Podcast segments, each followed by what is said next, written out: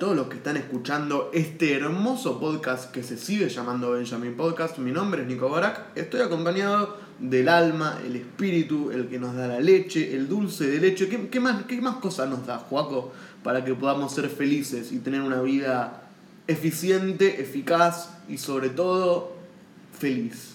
¿Qué, qué, es lo que aportás para que seamos tan felices? Porque a veces se forma esta magia, ¿viste? Bueno, como habrán visto en este momento, es cuando Lucas Caligiuri me Claro, suele interrumpir falta. y dice, sos un pelotudo.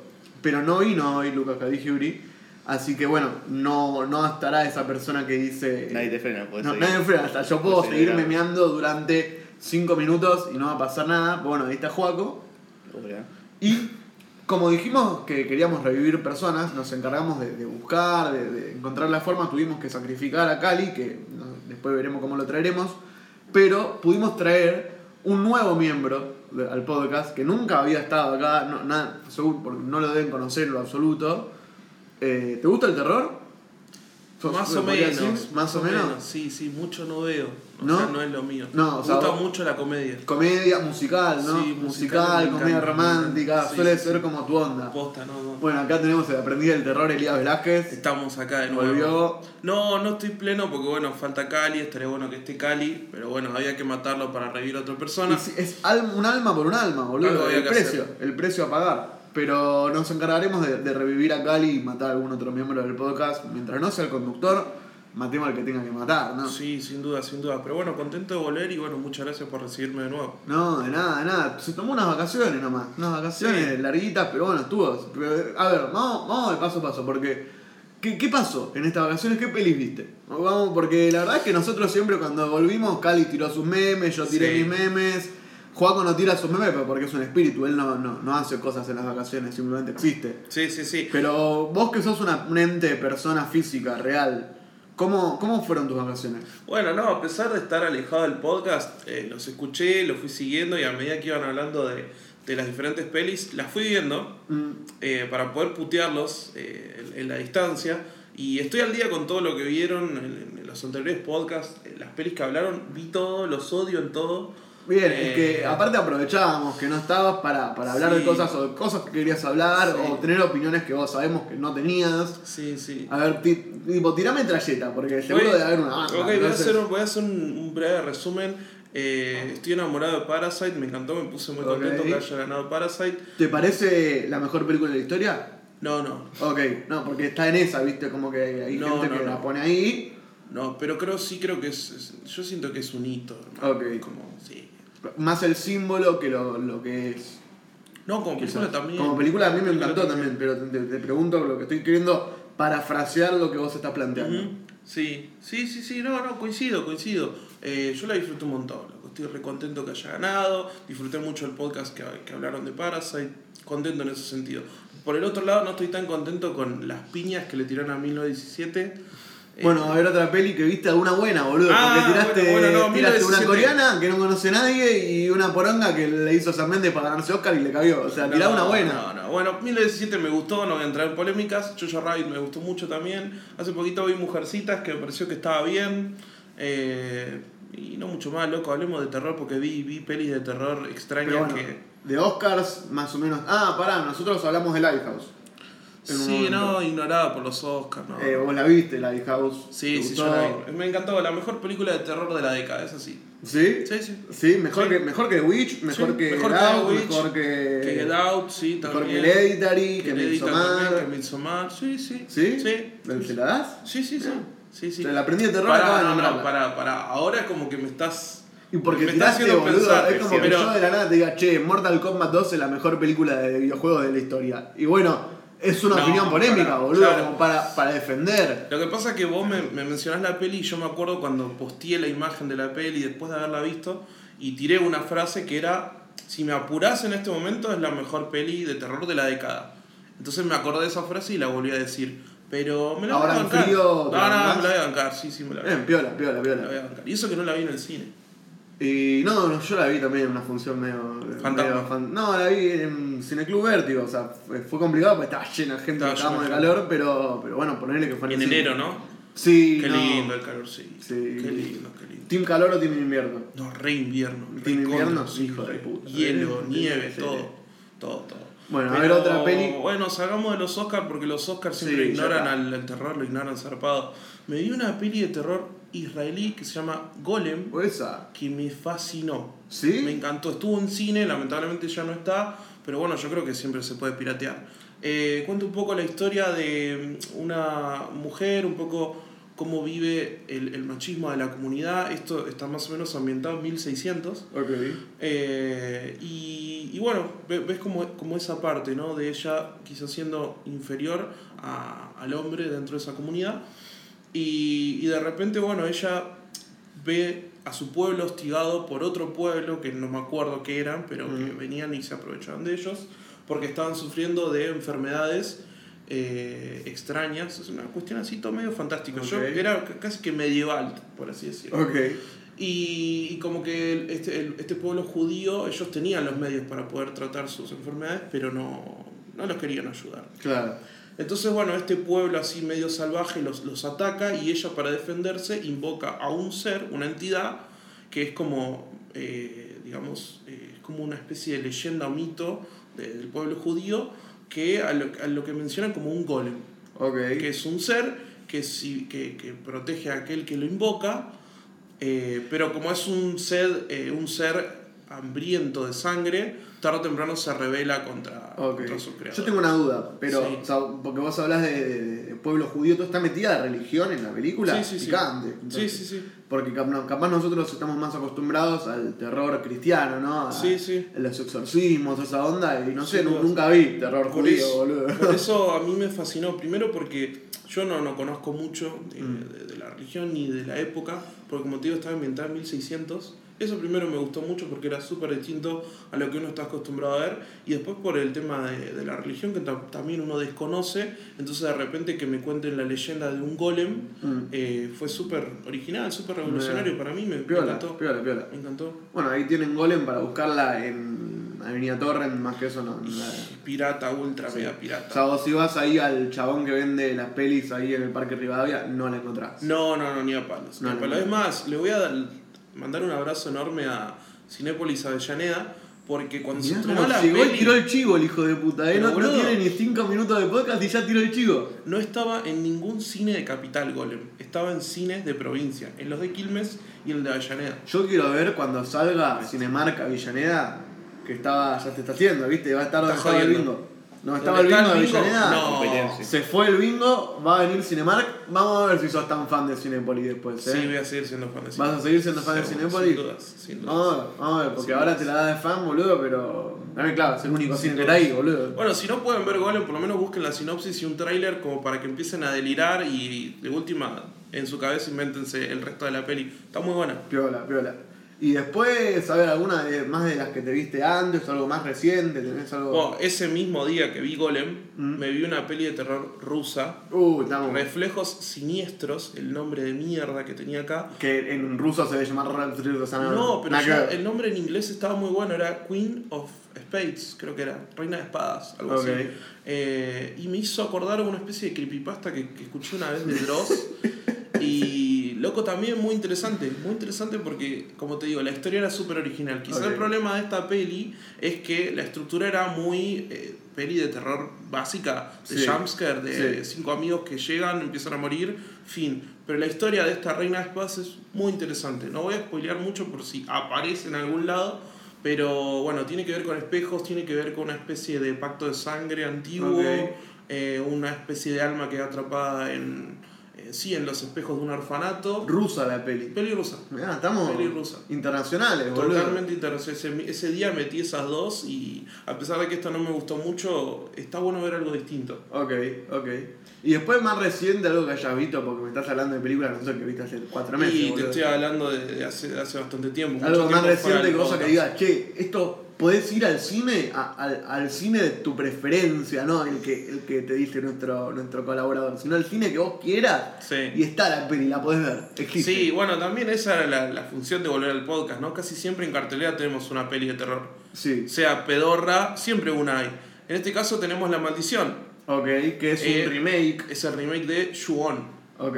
¿no? Bueno, eh, para los que no la conocen, que seguramente mucha gente sí la debe conocer, es una peli de terror casi que legendaria, japonesa, eh, es donde están estos dos nenitos fantasmas que son pálidos, que hacen sonido, algunos se sabe el sonido que hacen, que hacen como... uh, hacen como así lo, movida bichos. así. Sí, hacen ese O sea, yo lo que sé Sí, que la peli, la, la peli como- de emblema del cine de terror japonés ese que arranca a resurgir como en Claro. los 90, 2000, esa onda, y como que es un emblema. ¿no? Sí, y sí, que sí. después destruyeron con más remakes. Claro, ya, como- ya tenía antes, ¿no? Ya tenía remix, Que ya tenía Acá remix. se llama El Grito o algo así. El grito, ahí Sí. está, sí, y el grito tiene como cuatro. Claro. Hicieron cuatro eso. el grito. Tiene sí. hasta parodia en Scary Movie. Tiene parodia en Scary Movie. y los- Sí, es que lo más icónico son esos dos nenitos. Uno que es Claro. más chiquito y la nena que es una especie de previa a eh, Samara de la llamada. Claro. Eh, bueno, esta está producida por Sam Raimi, como dato interesante. Ok. Había papota ahí, había, había money. Y a ver, a mí la peli me pareció muy mala. Me pasó que cuando la fui a ver, pensé, digo, fue una peli que en su momento fue muy icónica, pero creo que es un concepto que ya está caducado, ya está aburrido. Las pelis que Mm. nos gustan de terror, Midsommar, Lighthouse, tratan de construir una atmósfera. Y, y esta peli recae en la típica de casa embrujada, eh, fantasma, eh, poseído y sobre todo mucho grito en la cara, mucho jumpscare que ya está caducado, ya no va. A pesar de eso, Tienen como algo como para que se justifique el estreno en sala. Eso es lo único, o sea, eso es lo único. No me gustó, la peli es muy mala, pero sí entendí por qué la quisieron hacer. Le dieron una vuelta de tuerca a lo que es la maldición, esta cómo funciona esta maldición, que la hace un poco interesante en cómo la cuentan, porque es un poco a modo de flashbacks. Pero vos sos productor. Sí. Vos sos productor. Te cae el chabón que dirigió esta película, debe ser un robot a, a random, Sí, sí. pun- dos puntos. Sí, Cae y te dice, mira, esta es mi propuesta. Te muestra el guion, te muestra la propuesta fotográfica, te muestra... Yo quiero hacer esta película. Sí. ¿Vos la haces? ¿La, la, sí, ponés sí, plata? sí, sí, sin duda. Por Ah, eso digo, el tipo que, el director, eh, que seguramente le trajo a Sam Raimi el guion y las propuestas, lo preparó muy bien. Y cuando vos ves la película decís, ah, entendí lo que hiciste preparar, pero después te salió mal. Después claro. lo ejecutaste como una peli más. Pero no, no es que ese, ese tipo de película que esto no, no sé cómo, cómo pasó líneas de producción. Cómo, ¿En qué momento dijeron por qué existe? No, no, no, es que incluso efectos prácticos están muy bien. eh, como te digo, fotografía a mí me gustó. Entiendo por dónde quisieron llevar la trama, pero después es una más. Claro. Bueno, básicamente. y después alguna, alguna que otra, alguna que otra, más o menos ya estamos. Eh, no es de terror, pero la verdad que la experiencia fue horrorosa. Judy me durmió. Uy, sí, Judy. Me durmió, loco. Sí. Me hiciste volver a los Oscars y me agarra sueño. Pero bueno, nada, un choreo bárbaro, lo de René Zellweger. Aparte, boludo, ahora que estamos con alguien que, que la vio, ¿no te parece que como que sobreactúa medio una banda? Un Como que se pasa de. como que le dieron el Oscar porque no sé, porque hacía mucho que no actuaba y es Judy Garland y a los Oscars le gusta hacerse pajas con eso, pero. Sí, sí, sí. Seguro, o sea, a la noche el- el- la gente que vota debe poner Judy, se debe masturbar y debe pensar en un cine de Hollywood interesante, pero, Pero- sacando eso, ¿hay algo ahí? No, boludo. Fíjate, vamos un poquito más para atrás y últimamente en los premios está dando vuelta mucho biopic. Creo que tiene que ver con eso nomás, pero ya Sí, pero- me parece que Judy ya fue como el último residuo de, de biopics, porque no, no me trajo nada nuevo. Vamos a ver, vamos a ver después si, si es así o no. Ojalá, ojalá, boludo. Pero bueno, después, vos, Juaco, ¿viste, ¿viste algo? No, nada, nada que involucre. Nada. Nada, nada, nada, ¿no viste ni una película? Ni una. Vi una, pero A ver, tirame. no, no yo- se puede ver. ¿No se puede? No, ¿No? porque es una película que vamos a hablar más adelante. Entonces yo voy a hablar de otra película que sí vi y que vi con vos, Juaco, pero sos una persona Yo vi olvidadiza. una película. La película se llama, en, en inglés, se llama Jingle All the Way. ¿Pero cómo se llama en español? En español, no sé, Padre en apuros. Padre era el regalo prometido. No, depende, porque en español de España se llama Padre en apuros, boludo. Bueno, acá se llama el regalo El prometido. regalo prometido. Es obviamente la traducción de Jingle All the Way. Acá tengo que hacer el rol de Cali, pero como no está Cali, nosotros vamos a memear. Elías, cuando veas que nos pasamos del tiempo, que estamos diciendo pelotudeces, cortanos. Sí, sí, yo me voy a divertir. ¿vos la viste esta película? No, no la vi, no la vi. Bueno, te voy, te voy contando un poco de Dale. película. Esta película trata de un padre, ¿no? Interpretado por el gran, fantástico Arnold Schwarzenegger, Sí. que es un tipo que trabaja mucho, ¿viste? Y no le da mucha bola a la familia. Muy, Muy trabajador. trabajador. Y Necesito llega. un dato para hacerme la imagen de Arnold. ¿De qué año es esta peli? 96. Sí. Onda, terminó Terminator 2, Terminator 3, más o menos por ahí, y se mandó. Tengo la imagen, tengo la imagen. Claro, entonces el tipo vuelve a la casa el día antes de Navidad, ¿no? Y, y el, el hijo, tipo, y faltó, tipo, a una cosa de karate, una pelotuda así del hijo, y el hijo está enojado, ¿no? Entonces le dice, bueno, está bien, te voy a traer, tipo, el regalo que quieras para Navidad, vos decime qué querés. Y el pibe le dice, quiero este juguete, que todos los pibes van a tener, y si no lo tengo van a hacer bullying en la escuela. Se llama Turbo Man. Turbo Man. Entonces el chabón le dice, dale, yo tengo toda la guita, te lo voy a comprar mañana. Y va y no está más, porque todo el mundo lo quiere. No, es más, pará, yo tengo una corrección a eso, porque creo que esto había pasado, o sea, esta, este suceso pasó como dos semanas antes, y el chabón dijo, sí, sí, yo te lo compro. Y la esposa le dijo, dale, anda a comprarlo, flaco, porque está complicado de conseguir. Sí, se va a votar. Y dice, sí, sí, sí, lo consigo. Y ahí un día antes la esposa le dice, che, ¿y compraste el regalo? Y le dice que sí. Sí, papá, obvio, lo recompré. No. Y no, se había re olvidado el O chabón. sea, le dijo, bueno, el doble ahí. Claro, No, pero sí, dijo, es un forro. no hay drama, voy, lo compro, es un muñequito, boludo. Va a una juguetería Claro, Sí, sí, Y sí. cuando llega a la juguetería no está más, ¿no? y se le cagan de la risa Se le porque caga de es risa a todo el mundo. imposible de conseguir el muñeco. Entonces empieza toda una aventura de este tipo contra otro tipo que también lo quiere, de conseguir tipo el juguete por los medios necesarios. sea. Como sea. Y Van se mete por toda la en ciudad. Eh, es la película navideña definitiva. Eh, pobre Angelito le puede, le puede hacer todo lo que quieras a esta película, no se va ni chistar. Esta es la película que tenés que ver en Navidad. Sí, sí. O sea, yo no lo había visto, volé, eh, pero, pero bueno, al parecer es una película muy conocida. Sí. Cuando la agarré en la tele no, no podía parar de verla, boludo, ¿viste? Cuando estaba haciendo zapping así, Sí, sí, sí, te pelotudez. Y estaba en español, nada que ver, ¿viste? Yo no la podía ver, yo estaba como, no, man, ¿qué es esto? Que no, no lo puedo creer. No, sí, sí. No, porque esta película es re bizarra mal. Sí. Por muchos momentos se da la mierda, pero tiene, tiene esa cosa de que todo el tiempo tipo te va tirando más mierda, tipo, más boludeces, más bizarreadas, Sí. que no te, no te deja de... Hasta desde guion está muy bien, porque tiene muy bien manejado cómo las, las oposiciones que se van enfrentando al tipo son distintas y cada vez peores, porque capaz es como, bueno, ahora es esto pero más grande, esto pero más grande. Pero en este caso no solo es esto pero más grande, sino es esto pero diferente pero más grande. Entonces cada, cada oposición es súper creativa, cada, cada problema que se le va sumando y termina en una secuencia final pseudo surrealista, eh, el tipo volando por la ciudad, no sé, no te quiero adelantar mucho más, pero nada, es una locura, es una locura. La película que tenés que ver en Navidad. Está bien, bueno, ahora hay que esperar un montón para Navidad. Pero bueno, Sí, sí, sí, sí. Si, no- si la ves antes no está bien. no funciona. No, yo me sentí pecador al verla antes.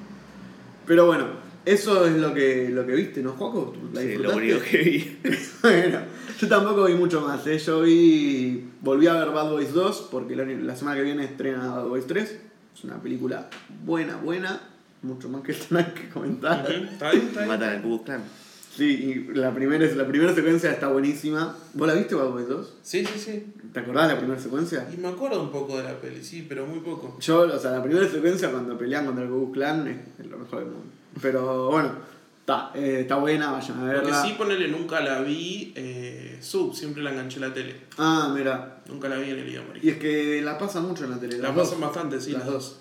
Pero bueno, esperemos que la 3 le vaya bien. Y después tuve medio mi maratón Paul Thomas Anderson viendo Hard Date, que se llamó también Sydney, que es la, pri- la primera película de Paul Thomas Anderson, eh, que actúa eh, John C. Reilly, eh, después actúa un viejo que es conocido, porque no lo, no lo conocía, Philip Baker Hall, y está Samuel Jackson, está Philip Seymour Hoffman, Gwyneth Paltrow. La peli es rara, como introducción a, a- a lo que va a ser Paul Thomas Anderson después, está buena porque ves, ves cosas que lo, lo caracterizan, ves como una atención a contar desde la cámara, a, a comprender las limitaciones cinematográficas y jugar con ello, eh, ves como esas cosas, pero por otro lado creo que el guion como que queda eh, raro, queda como mal, mal parado porque a pesar de, capaz Paul Thomas Anderson en, en Boogie Nights, en Magnolia, tiene como guiones más normales de consumir, eh, no tiene cosas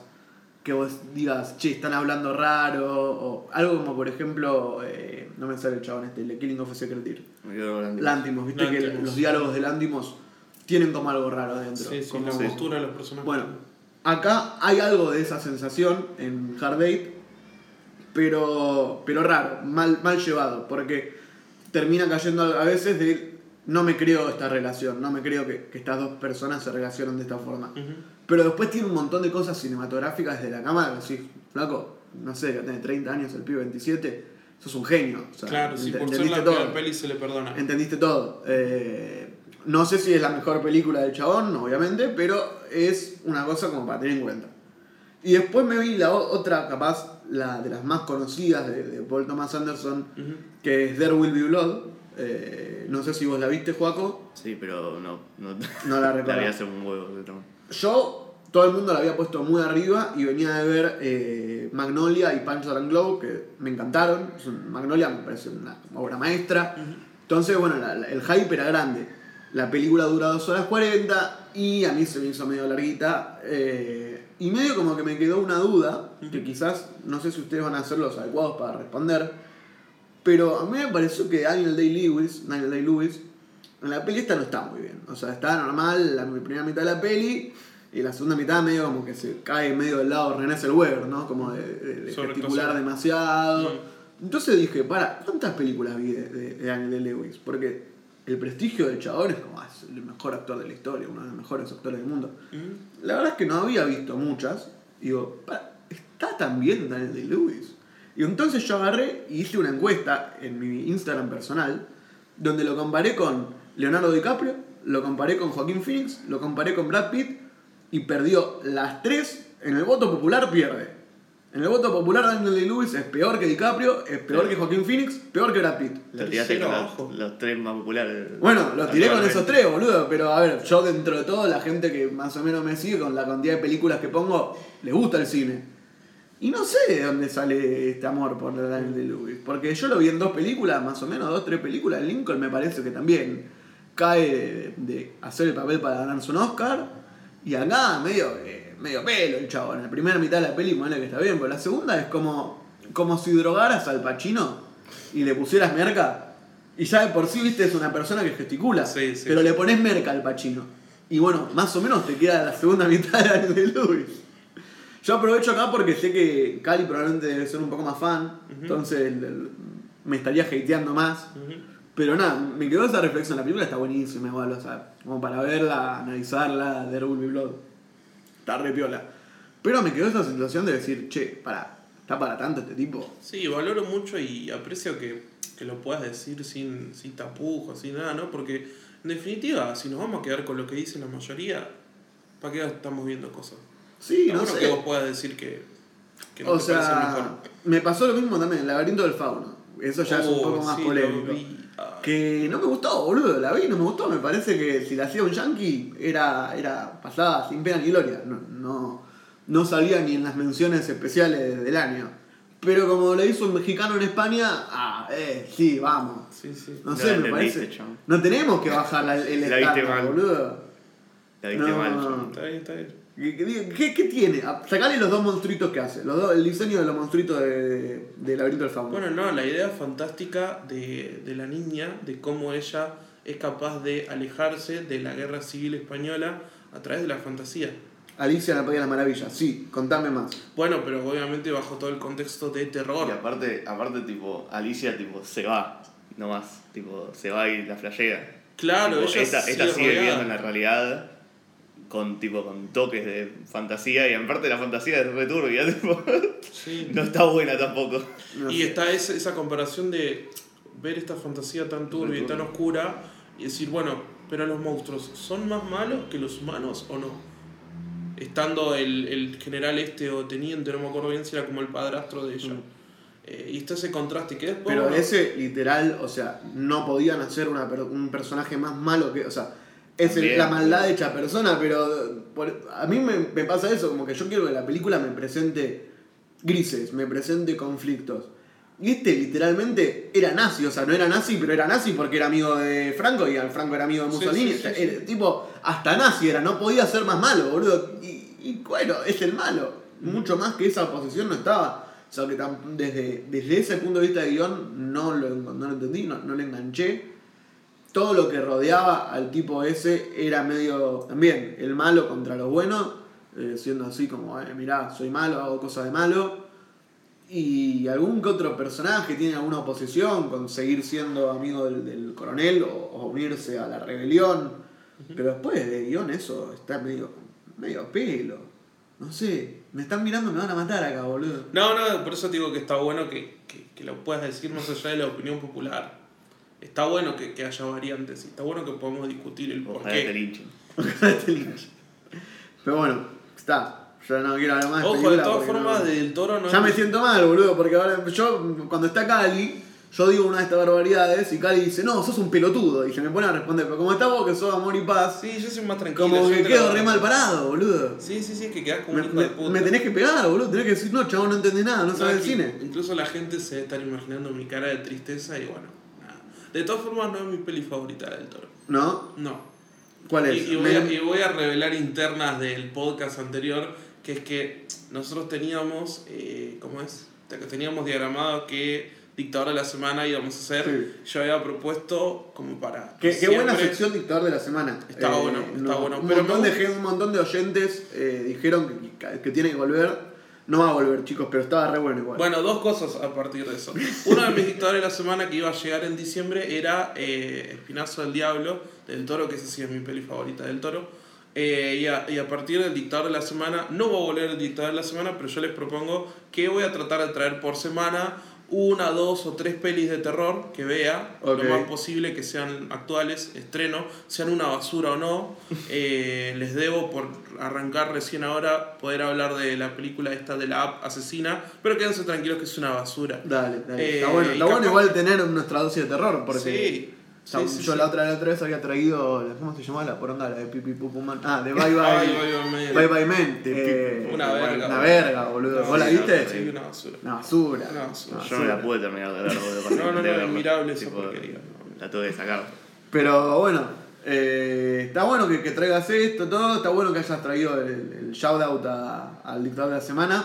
Pero no va a volver, chicos. No, no lo pidan, No, dejen no. de pedirlo. No, no va a pasar. O pidan nomás. Pídanlo más, capaz, para, para seguir luchando y capaz está bueno. Porque O que no hagamos un podcast aparte. El Claro, el podcast. dictador de la semana, 20 minutos, solo hablamos del, del dictador de la semana. Pero bueno, ya que estamos con películas de terror, a mí se me ocurrió justo antes de arrancar, medio como dije, che, ¿qué onda? Eh, y si hablamos de las pelis 2020, esto está influenciado principalmente porque eh, Nico Amelio Ortiz de Zephyr sacó un video y lo vi y dije. el "Ey, guacho dice que estaba claro, en los Oscars. Si vamos a robar, si vamos a robar, robemos, Robemos a- bien. aclarando. Mm. El chabón este Oscars. estuvo en los Oscars eh, y tengo un libro firmado por Nico Amelio Ortiz. Eh. Mirá, Estamos encaminados. Mirá, medio que me caen mal. Últimamente no, más o menos. Pero eh, sacó el video. Sacó el video y dije, che, está verdad. No, no hicimos nosotros esto, que lo hace todo el mundo. La peli de 2020. Sí. Entonces, tomando medio esa lista de pelis que tiró el chabón, más nuestra investigación personal, propia y claramente cercana a nuestros gustos, traje una lista de pelis eh, chequeada con algunos miembros del grupo, con Cali no, pero todo lo demás sí, como para que vayamos viendo y vayamos tirando un sneak peek de lo que va a pasar en este 2020, ¿no? Ujú, Dale. Sí, sí, sí. Primero quiero hacer un sincericidio. Cuando hablamos de pelis esperadas 2020, no se me ocurrieron más de 5. O sea, no tenía ni idea de qué carajo se estrenaba este año. Después cuando empezamos a ver la lista dije como, ah, sí, se estrena esta, ah, esta otra. Pero boludo, no se me viene a la cabeza más de 5 así rápido que viene este año. Así que está bueno. Yo tengo una acá que ya deben saberla, pero lo voy a dejar para más, más, más adelante. Sí, la nueva de Chucky. La nueva de Chucky. Que es medio independiente. Sí, Y que eh, se caga en la anterior. Sí, exactamente. No, tengo una ahí en la cabeza que, que no la puedo dejar de, de recordar, pero bueno, en su momento la nombraré. La que estrena, por ejemplo, me parece divertido arrancar por acá, es Antlers. Sí. Eh, película de terror, eh, traída también acá por nuestro aprendido del terror. A ver, de, Pará, vamos a aclarar. Yo no dije que la pongas en la lista, la tiré como una cosa graciosa. Y bueno, pero a ver, hasta acá te Ahora tiro que- la, la sinopsis es que en Antlers, una pequeña ciudad de Oregón, una profesora y su hermano, el sheriff de la localidad, empiezan a investigar la conducta de un estudiante misterioso y distante. Hay unos pequeños Hay flashbacks de Scary Stories, pero más que nada en la producción, porque de nuevo, no es por ofender a nadie, pero el director es un desconocido, ¿sí? Y que la película, el primer teaser que sacó, se vendió de nuevo, como fue con Scary Stories, como producida por Del Toro. Acá, no, acá hay un dato curioso que es que el, el director es un actor. Que se llama Scott Cooper y que actuó en películas con Jeff Bridges y con diferentes personas, pero nada, nu- nunca trascendió mucho más que eso. Así que va a ser en este año la peli que se va a vender como producida por el toro. Sí, porque el toro se está haciendo la paja. No, igual no, para mentira. Sacó hace poco Pinocho, que estaba, Sí. estaba por salir. Eso puede estar bien. Yendo siguiendo con estas películas medio de mierda, eh, Monster Hunter, la película. No, Uh, también eran Esta es, una jodas, lista, boludo. esta es una lista muy, muy bien crafteada. Tenemos las mejores películas del año. ¿Qué, qué opinas, Monster Hunter? Eh, dirigida por el esposo de Mila Jovovich. Sí, Sí, el, sí, fal- el- el falso Anderson. Sí, eh, el Anderson mal. Estaba sí. de Paul Thomas Anderson bien, este es Paul el malo Doble Anderson. Anderson. Sí, re loco. Esta película, tipo, tiene una imagen sola, tipo, que se filtró de alguna forma. Sí, y que, que tipo, está- eh, que es súper bizarra. tipo, si la- si Y es lo único que hay, o sea, vos, Es lo vos entras sí. a Google y lo único Es que la hay imagen es cinco veces. esa foto cinco veces. o sea, Y, y encima, tipo, es por la imagen sola, tipo, calculo que es una adaptación del último juego de Monster Hunter que salió hace re poco. Y, Sí. y tipo. sea, No sé. Ni siquiera empezaron por el principio. lo que ahora sé que empezaron tiene a meter en fecha, el medio. tiene fecha de estreno confirmada 3 de septiembre de 2020. No, me estás jodiendo, Es boludo. Me caga mi Te cumpleaños. caga el cumple. No, igual. No, no, para espera, puta. si estás en Ucrania, puede que sí, pero me parece que esta peli recién va a ¿Qué estrenar en diciembre acá, boludo. Qué hijo Es de esas que se van a tardar. ¿Puedo meter un pequeño tip por qué Dale. quise poner esta peli en la A lista? ver. Bueno, el hijo de Hacete responsable, porque yo no la nombré esta Sí, sí, película, sí. vos la trajiste. Déjame que me haga responsable Dale. por qué quiero mencionar esta peli. El hijo de puta del director con Sí. su esposa Mila Jovovich se adueñaron de Resident Evil, hicieron una porquería. Y ahora Y ahora se están adueñando de Monster Hunter. Yo no soy fan de Monster Hunter, pero me pongo en el lugar de ellos, de los fanáticos de Monster Hunter, y pienso en lo que me pasó a mí con Resident Evil. Así que ojalá que les vaya para la mierda, hijos de puta. Mira, Pero yo- pará, ¿hay yo, alguien yo que- sí, yo, yo sí soy fanático de Monster Sí. Hunter. No. Me encanta Monster Hunter. No. Pero es tipo. No, no se puede hacer una adaptación porque es. eh, O sea, Resident Evil es mucho más cinematográfica. Tipo, Claro. Bueno, y aún así, no tiene nada que ver. la, caga- la- cagaron porque se quisieron hacer una historia propia. Se adueñaron de la Porque sí, película. sí, La- la- ¿vos, ¿Vos las viste, las de Resident Evil? Hasta No, es terrible, boludo. Viste que hay una, una, una niña holograma. es la hija de ellos. El director y el. y- no, no, no. Chabón, hay tipo líneas de que son de Leon de los juegos de los juegos y se la dan al personaje de Mila Djokovic. Sí, secuencias incluso Sí, también, sí, sí, copiadas sí, que sí. se las dan a ella. Es terrible. Y acá van a hacer lo mismo, pero no sé cómo. Y tipo, el Monster, Monster Hunter es un juego. Tipo, no tiene una historia muy simple, muy, muy lineal. tipo re a. O sea, por otro lado, por un lado tienen a eso que no, que no tenían en Resident Evil, que es que pueden hacer medio lo que se les canta. Claro. Que capaz en Resident Evil estaba un poco más. Hubiera estado bueno que se acercaran más a la historia, porque la Sí. historia de Resident Evil está buena. Sí. Como por ejemplo una de las películas que vamos a hablar después en película de la semana, que no tiene historia el juego, entonces bueno, podés hacer medio lo que querés. Claro. Monster Hunter tiene eso, me imagino, como que Sí, sí, más o menos. si les pinta contratar un buen guionista, pueden hacer lo que quieren. No me quiero adelantar, pero dijiste algo de la peli que vamos a hablar después y no estoy de acuerdo, porque yo ya pensé el guion de la 2, de la 3 y de la 4. Pero bueno, cambiamos de película, ¿no? Porque esto ya me chupó huevo. Sí. Y traemos otra de terror, porque volvió el aprendiz del terror y tenemos que tirar todo el Sí, terror. especial terror. Especial terror Halloween Kills. Está que bien. es, vamos a orientar un poco a los fanáticos de Halloween. Es secuela de Halloween 1 2018. 2018. Creo sí, 2018. Halloween 2018 es secuela de Halloween del 70. Sí. Todo lo que pasa en el medio existe. No, No. no, existe. No Todo existe. Erradicado. ¿Qué fue? Después de la zombie uno. erradicado, Sí, todo, todo. no Está. son hermanos. No, No, ya está, se todo. desapareció. No, no, no está Halloween 3. eh, no. No existe, no Tampoco existe nada. Nunca existió. Nunca existió. Eh, obviamente no, no existe Rob Zombie, no existe na- No existe nada. Rob Zombie. Listo. Bueno, ¿qué onda Halloween 2018? ¿A ustedes les ha gustado? Sí, ¿Sí? sí. Hay algo que yo quiero decir que me parece muy curioso. Que si no me equivoco, porque te tengo acá. Acá, A ver, le a ver. pusiste el mismo puntaje a Halloween Remake que a Halloween 1, el clasicón. Sí. Sí. Se- ¿Seguís pensando lo mismo? Sigo pensando lo mismo, me No, parece que. Está viendo mal las películas de este tipo. Está bien, está bien. No, me Para, parece. para mí tiene un glitch ahí. en Dos buenas pelis, o- eh. Dos buenas ah, pelis. bien, bien, listo, ya está Eh, solucionado. dos buenas pelis, dos siete. No, yo estoy hablando de la Interfauna ahora. Eh, hijo de puta. No, Para dos mí buenas pelis. Dos buenas pelis. Creo que la 1 tiene una importancia cultural Sí. externa a, a- a la película, que Sí. está buenísimo y Sí, que sí. ayuda un montón, ayudó un montón al cine de terror y ayuda a la construcción del slasher, de, de todo un montón de cosas que creciendo que son externas. Quizás en su momento, si la veía en el cine y nunca había visto una película de terror, me volaba la cabeza, pero creo que en comparación a otros clásicos de esa época, del 70, 80, más, esto es más 70, pero digo, otros clásicos de los 70, Ujú. es la que más viejita se siente. Porque ves ponerle la de Masacre de Texas y. Es que creo lo hablaron en un podcast, ¿no? Yo estaba a las puteadas en mi casa Puede hasta ser. que dij- dijiste Masacre en Texas y fue como, tiene razón. Masacre de Texas la ves hoy y es hermosa. Sí, y no tiene que ni estreno más o menos contemporáneo. Sí, sí. Y mismo Pesadilla, digo, son películas que se sienten un poco más modernas y esta creo que la, la siento más viejita. Pesadilla en la calle Elm es Bueno, moderna. me- yo la disfruté más que, que Halloween. Pero bueno, capaz la tengo que ver porque Pesadilla la es más jodón, es más rompehuevo. Sí, tipo cuando, cuando se agarra de los brazos y va caminando. Claro, sí, por eso, los brazos por eso le gustó más. Pero igual, definitivamente, tipo, si tengo que elegir una de esas classics, Masacre de Texas es como mi, mi emblema, estandarte. sí, es banco. hermosa. es hermosa. Banco, banco, banco. Eh, no pero si bueno, estrena Halloween Kills. No sé si tengo ganas de verlos. Y yo no sé, yo- Para mí ya estaba. ya está. Es, es raro porque tipo ya medio que cerró la- toda la idea de la primera. Mm. Pero bueno, ahora puede morir tranquilamente el, el Lori, puede morir tranquila. Y que sea la historia de la nueva, de la, hija- de la nieta, creo que era, sí, nieta. Sí. Bueno, e igual esta es como una parte 2, ¿no? Porque va a haber la parte Claro. 3. Esta es Halloween Kills. Y creo que el año que viene Por eso por estrena, ahí, por ahí logra matar a, a claro, Lori. por- estrena Halloween Ends. Que es la tercera de esta trilogía que se armó, que son secuelas de la ¿Qué 1. significa Halloween Kills? No sé, boludo. La mata Lori y después termina cuando la mata la nieta. O sea, está Halloween Ends, que es la que va a salir el año que viene. Pero Halloween Kills es la que sale este año.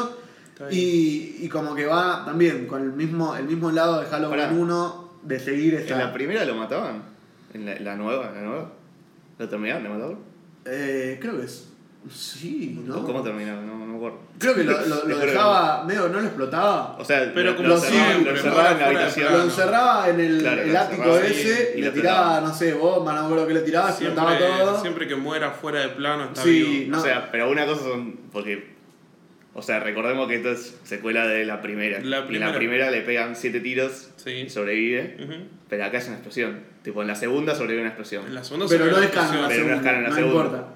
Y, y la y en la segunda se muestra Pero más sigue la teniendo las mismas habilidades. eh, Pero no, no tiene tantas habilidades. O sea, en la segunda recién tiene. Es Tiene más habilidades de guion. Sí, bueno, pero, o sea, en la primera, tipo, en la primera lo único sobrenatural que hace, aparte de levantar a un pibe flaquito, Ujú. eh, tipo, arriba de la cabeza, es tipo, no, no morir de siete tiros. Sí, pero no, mucho más sobrenatural no Por lo eso. hace. Después en, la, en pero- la segunda, en la segunda hace todo, se te Sí, transporta sí, por sí. todos lados, tipo, clava a alguien con un bisturí en una pared. Sí, sí, en la segunda ya es sobrenatural. Tipo, No, yo espero que no expliquen nada y seguir confiando en Michael, que, Pero por que ahí, es inmortal. por ahí, hace la de Jason y viene un copycat. Viene un chabón con la máscara, porque se tiraron en la primera que la máscara es medio sobrenatural. No, Y no. se viene No sé. Yo no sé si el está- nuevo Michael Myers. No sé si está John Carpenter detrás de esto. Porque en la 1, No creo. en el remake, estaba medio Sí, metido. Sí, sí. no sé si Hizo se la si música, no me Hizo parece la música. Pero como que tuvo medio su producción. Como Sí, que. siento que a Carpenter le echó patón huevo. Como, pero, pero lo que la habían publicitado como la, la secuela avalada por Carpenter. Porque. bueno, igual, tipo, Rob Zombie también, tipo, le pegó un tubazo a Carpenter Sí. y Carpenter le dijo, sí, dale, Sí, dale, mandale. hacer, hacer, hacer la película que quiera, pibe. Pero bueno. Eh, Halloween Kills. Hay muchas ganas, Halloween pero bueno. Está. Hay que ver, hay que ver. Estaba para nombrarla. Después una peli que en algún lado dice que estrena 2020, otro 2021, pero la tiro como porque la quería tirar. Eh, Sherlock Holmes 3. Qué paja. ¿Alguien vio la 2 de acá? Sí, yo la vi. Yo vi la Ni 1. la recuerdo, boludo. La 1 Eh. me gustó mucho, boludo. Yo era piba igual cuando la vi, pero me gustó. El subtítulo sí. de la 2 como es Juego de Sombras, algo así. Sí, Sí, no sé, sí, creo que sí, sí, sí. Eh, sí, me siguen viniendo flashbacks del anterior podcast porque habíamos hablado de Sherlock 3 y Mm. yo dije que qué paja. Qué paja, boludo. La dirige igual el chabón de Rocketman, que está re buena Rocketman. Sí, está muy buena Eh, Rocketman. Dexter Fletcher. la va a dirigir, que es el que salvó las papas cuando lo, agarraron con las manos en la masa a Brian Singer Singer. en Bohemian Rhapsody. Y es el que después dirige Rocketman, que creo que está buena Rocketman. Sí, mucho mejor que Bohemian Rhapsody. Sí, mucho mejor. Pero, bueno, Y Sherlock con Robert Downey. Robert Downey, Jude Law, Jude Law. eh, más que eso no creo que se La sepa. Para mí esto es 2021, esta página medio que está mal. Hay que ver, hay que ver. Porque la no se sabe mucho. La segunda la dirigía de Richie también. La segunda la dirigió Guy Ritchie, creo también. Entonces está ahí con Aladdin. Sí, ahí, ahí, mano a mano. No, te juro que no me acuerdo nada. Y la vi, te juro que la vi. Sí, yo también. Ok. Eh, La tele, mil veces. Me pero acuerdo de un tiroteo no en un tren. Sí, me acuerdo de una persecución medio En tipo, el bosque, una cosa así, ¿no? No, como, como en una fábrica o unos techos. Ah, sí, también. Pero no sé nada, boludo. Tipo, la 1 me acuerdo, casi todo. La 1 estaba re buena. La uno boludo. estaba- estaba buena. Yo la vi cuando salió idea. nomás y después no la vi más y, y la, la sigo recordando con mucho amor. Tipo, o sea. la escena de- del panuelo y la pelea. Sí, la Mm. pelea, Me boludo. Es tipo Quicksilver ante Quicksilver. Sí, sí, sí. Eh, Pero no, yo. nada, pero Paso. pasan, ¿no? Pasan. Eh, la otra. Dije Quicksilver. Pero la otra película que estrena es el también traída por el aprendiz del terror, The Craft, remake de Las Brujas. No, The Witch. Ah, The Witches, perdón, pero, algo así. ¿Por qué le van a cambiar el nombre? Y no sé. le van ¿No va a ser The. Witches? Sí, va a ser The Witches. Y acá, no Ah, sé. ¿Qué está diciendo, Capo? No, pero en inglés se llama The Craft, boludo. No, no, no. Claro, porque A ver, vos cuando, cuando vos la nombraste y Sí. leíste eso, yo, yo pensé, y que capaz tipo es el error que estás viendo, que es tipo, hay dos películas, hay The Witches, que es una película sobre un pibe que se mete en un hotel que está lleno de brujas Ujú. ok. y se convierte en ratoncito. Y después hay otra que se llama The Craft, que es sobre cuatro tipo brujas adolescentes esa es la que, que se matan gente. No, van a hacer un remake de Witches. No, y también de The Craft, boludo. Acá está remake de The Craft. ¿Seguro? Re- reboot de The Craft. Bueno, copado, entonces 2020. tenemos dos películas más. Bueno, eh, están esas dos, chicos. Sí, a ver, ¿qué me Dios. pasa a mí? Después de The Witch, la de Robert Eggers. ¿No querés ver más brujitas? No, no, no, todo lo contrario.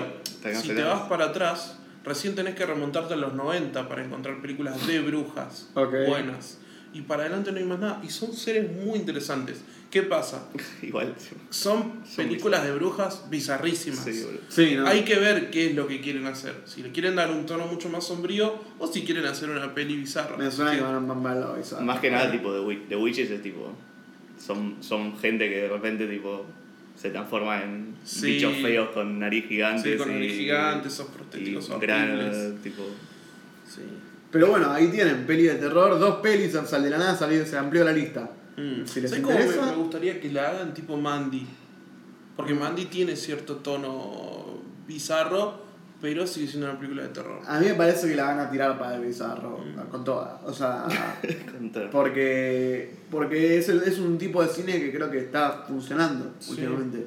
El terror comercial medio que juega con eso, el terror así mainstream como que guiña ojos. Ujú. Anabel 3 guiña ojos a, al bizarro, como que todo, todo el terror comercial moderno guiña al bizarro y esta peli creo que va a tirar más para ese lado.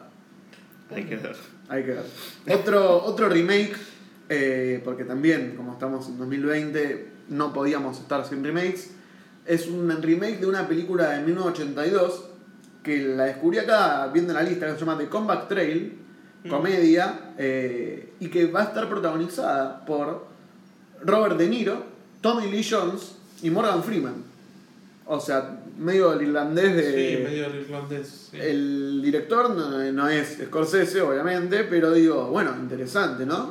Como para tomarla en cuenta. Medio que le chupa un huevo a todo el mundo esto, pero. Sí. Pero yo no qué sé, boludo, una película donde esos tres tienen que salir bien. Van a estar en el espacio otra vez Tommy Jones. No, no sé, boludo. Pero no ¿de qué se trata? Por lo menos para... No, es una comedia, ya cerré, boludo, porque les vi cara de que no querían hablar de eso y no sé. Pero la tiré, la tiré porque aparte me acordé de una peli que salió mal, eh, que estaba Morgan Freeman también de viejo, Mm. con que salió hace poco, eh, de robos. Estaba Morgan Freeman, Alan Arkin, eh, que es mala, mala, eh. Pero que tipo vos De decís- robos. No me acuerdo, sí, que, que, Mala, mala. Que salió hace poco, hará, hará, no sé, cinco años. Que también Ah, tenía un bueno. elenco re grosso que vos decís, uh, se re piola esto, se viene re grosso, y fue una re poronga. Eh, ay, no me sale el nombre. Un golpe con estilo. Que. ¿No? ¿No la vieron? Que está Morgan Freeman, Michael Caine y Alan Arkin. ¿Y a vos? ¿No? ¿Qué hacen? ¿Se levantan minas en la playa? Más o menos. Se levantan minas y roban bancos. Como en la película de Robert De Niro, que que el abuelo, el abuelo es un peligro o algo así. Sí. ¿Cómo se llama? La, la que Ay, no, sí, con Zac Zac Efron. Efron. Sí. Sí, eh, sí, mi abuelo es un peligro. Ay, no. Mi abuelo, eso se llama así. Mi abuelo es un Lo estaba peligro. diciendo en joda. Mi abuelo es un peligro, se llama. O sea que la fanaron la de la, de la abuela negra. Sí, boludo. Ah, bueno. Tranqui. Dale. Tranqui. Robin, tranquilo. Bueno. No sé si tiene secuela. ¿No? Sí, creo que Seguramente tiene secuela, tiene. boludo. Picante. Picante. Pero bueno, Esa, pasamos esa ya. le gusta a Cali, así que. ¿Sí? Che, Uy. déjame déjame un espacito que tengo una noticia de último momento. A ver, a ver, ¿quién se murió? No, no, boludo, es de, de una peli que se estrena este año. A ver, ¿qué, qué pasó? Me, me llamó Bong Joon-ho de Sí. Corea, porque están, están reunidos En todos vivo, allá en, en vivo Corea. directo. Saben que, que la está rompiendo el cine coreano mal. ¿Bon zarpado. Joon-ho sabe que dijiste que no es la mejor película de la historia? Boludo, ¿Escuchó dije que era la mejor del año, la puse en mi top. Fíjate Pero, en boludo, la mejor del Joon-ho, los coreanos son, no, son, son tipos complicados. Yo creo, que se- yo creo le caigo bien, boludo. Hablé Sí. bien de la peli, se la spameó a todo el mundo. Mm. Está contento conmigo. Bueno, Cuestión ver, que, bueno, me tiró el dato. conocen Train to Busan. Sí. Bien. Bueno, Train to. Busan va a tener Película- secuela este año. Copado. Ah, no estaba esto en la lista, bien. Va a tener secuela Piola. este año. Se llama Piola. Península. Y ya tiene Train to Busan primera- en Corea fue una de las películas más taquilleras de la historia. O sea, la rompió. Que una película de terror Sí, funcione tan bien, sí. picante, ¿no? Sí, ¿Sabes sí, bastante sí. de esta película? ¿Cómo? Tipo, ¿sabés qué onda esta película? ¿Qué No, o sea, solo sé que se llama Península y que ya hay un adelanto. porque, ok. porque es raro hacer una secuela de. Sí. Capaz, tipo, como una historia. De todas historia, formas, tipo, en el mundo. eh, Train to Busan había tenido una precuela, pero a modo de animación. Mm. eh, que contaba o de lo que pasaba en otra estación. Creo que era la estación de Seúl o algo así. Ok.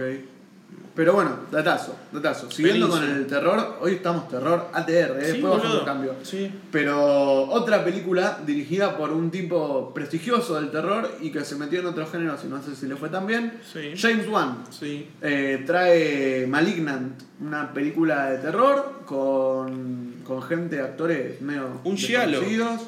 Pero claro, la característica es que va a ser un giallo, en teoría. Eh, hype, un poquito. Sí, ¿no? creo que dentro de lo que es el terror, eh, así de grandes nombres, eh, lo más interesante, pues seguramente Eggers se va a tomar un, tiempito porque Sí. hizo una peli, Ari Aster también se va, va a descansar un toque. ¿Hace cuánto que James Wan nos saca una de terror así potente? Con, con Pero contenido? sacó Coman.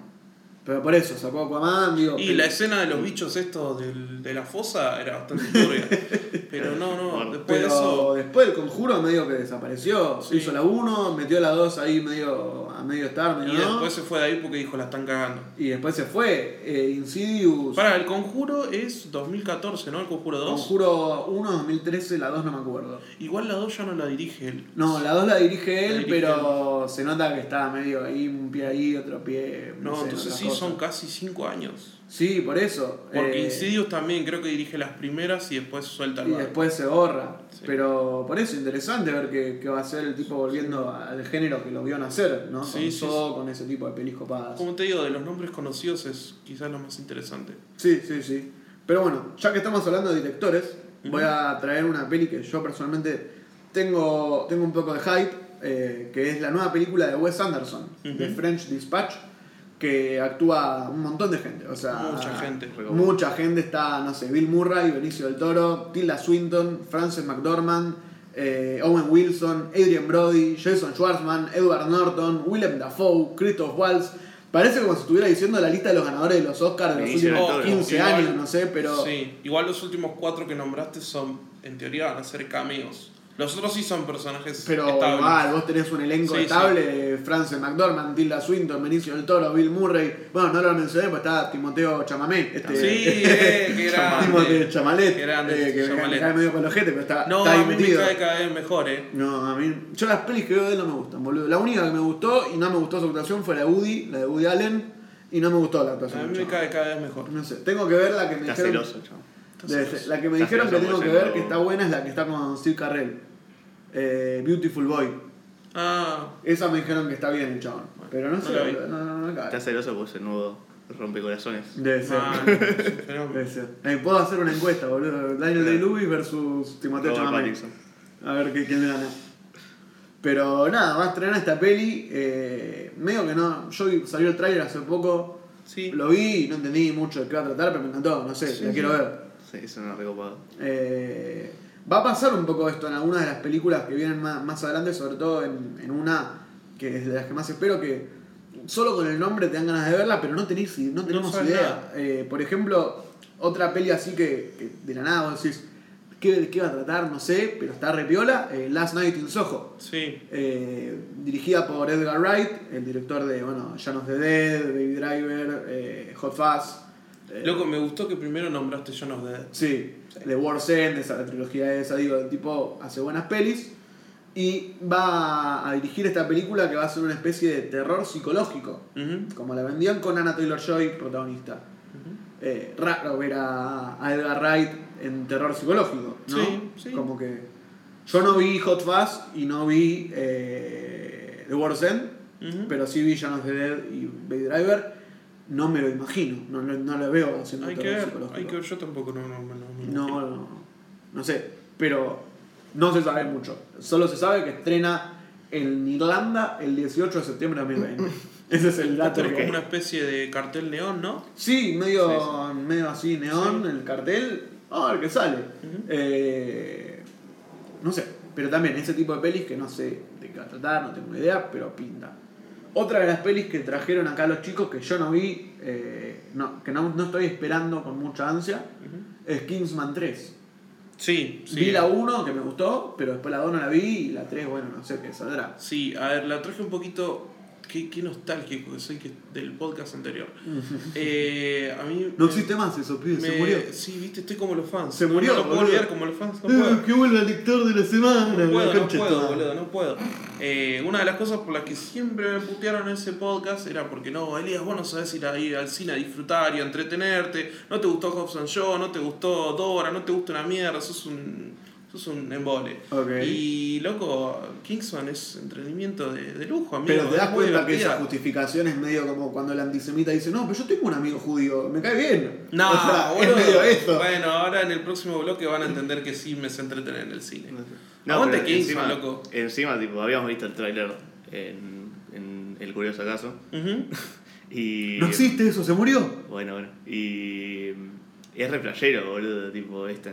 Porque no es más, tipo. Ahora es como. no, es jodita, no es jodita. Por eso, ahora es tipo la creación de los Kingsman y Sí, cómo sí, tipo, sí. se pudrió todo. Un poquito más oscuro, todo, sí. Sí, pero bueno, Hay que ver, suena bien. interesante. Sí, es más, el ladrón este de Guy Ritchie sacó Gentleman con un nombre parecido, viste, con una onda así, no, amigo alto ladrón. Bueno, yo igual yo banco que Guy Ritchie es medio ladrón, eh. Yo lo, ¿Viste? lo poco que vi de Guy Ritchie es medio robo. El Trainspotting es un robo, un robo importante. Sí, Gana sí. de ganar plata así, mirá, soy indie, mirá qué divertido. Sí, es que incluso yo me había olvidado de Kingsman y sale un, un tráiler de Gentleman y me lo confundí, lo entré a ver pensando que era Kingsman y después me di cuenta, no, no es el mismo título, es otra cosa, eh, qué choreo. Bueno, bueno, pero lo que sí tiene el mismo título y no está dirigido por James Wan, ya que estábamos hablando de James Wan, esto se, pará, acá se nota que claramente la lista está súper improvisada, porque esto debería haber venido después de la película James Wan, pero en el medio tiramos esta, esta peli, bueno,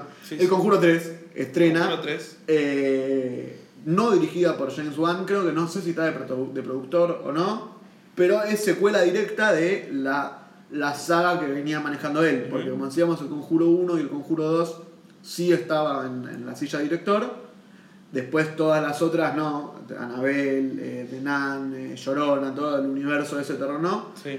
y acá parece que tampoco. sí. ¿Podemos hacer un repaso? ¿Te- ¿Tenemos tiempo para hacer un repaso del universo del Sí, conjuro? total, no sé la si- 1 y la 2 nos gustan. Sí, Dentro de todo nos gustan. Sí, la 1 uno está, mejor. muy bien. La 2, bueno, se puede ver, está La bien. 2 está buena también, pero digo, la 1 está muy bien, muy.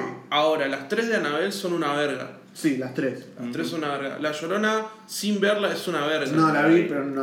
La monja es una re basura. No la vi, debe ser otra poronga. Está bien, bueno. Pero a pesar de todo eso, el conjuro, porque la 1 y la 2 estuvieron buenas, hay ganas de verla. Sí, pero yo ya con James Wan afuera, a mí se me prenden las alarmas, boludo. Sí, porque sí, todo sí, lo sí, que no me estuvo metido. James Wan en este universo salió mal. Sí, sí, salió mal, salió mal. Eh, lo poco que vi, o sea, yo vi las 3 de Annabelle, las 3 no me gustaron. Y todo lo demás no lo vi, pero dicen que es malo. No, no tiene pinta Está así, están los chabones, está los Warren. Que no están, va así en Que Annabelle está en está. Annabelle en todo. Sí, ellos están, Pero- un cameo, sí.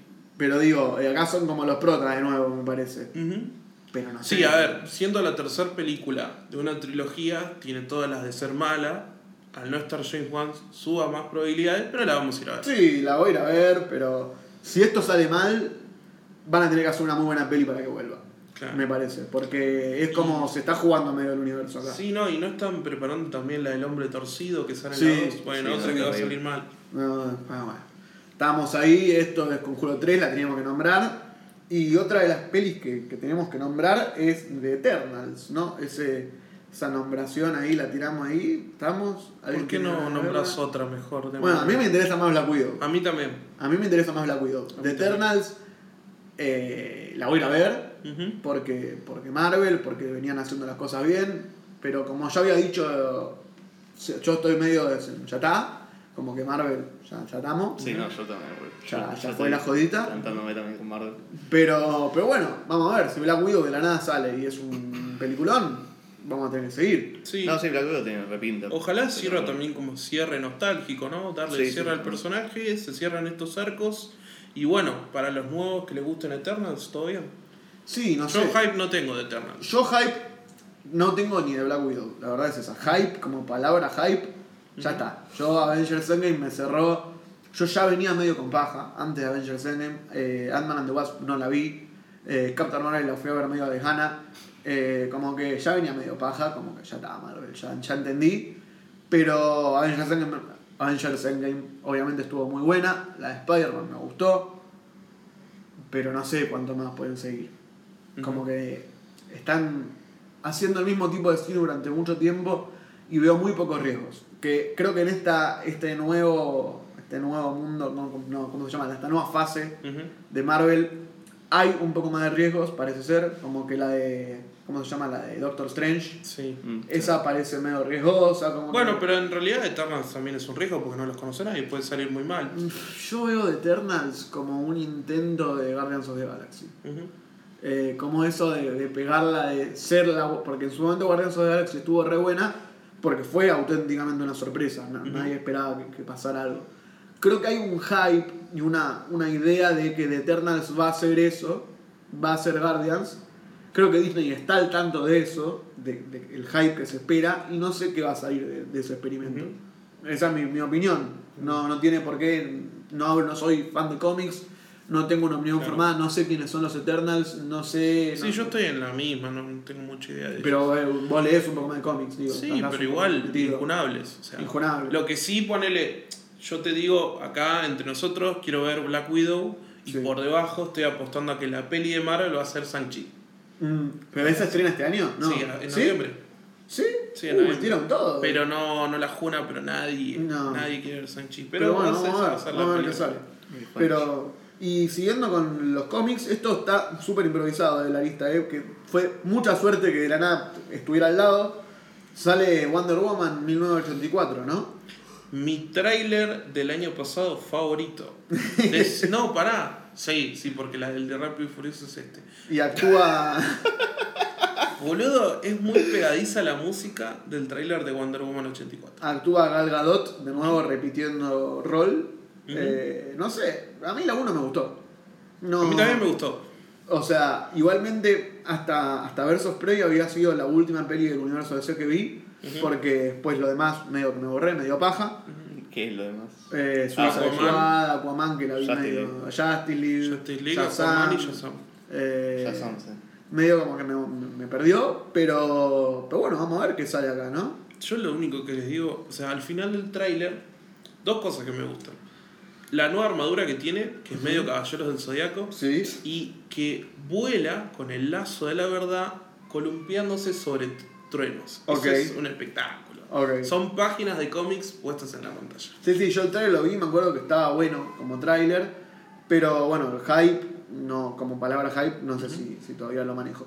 Capaz unos meses antes de estrenar se tiran un tráiler más, sale alguna que otra crítica y, y se, me, se me mejora un poco. Sí, a veces también pasa que en el tráiler una escena es súper pegadiza por la música, por el montaje, y después en la película es Sí. en vole. Mismo había pasado con House and Shaw, que el tráiler de House and Shaw te contaba toda la peli, entonces estaba bueno, pero después cuando veías la peli como que no era un 10 de 10. Claro. Eh, pero bueno, ah, para, para anotarla.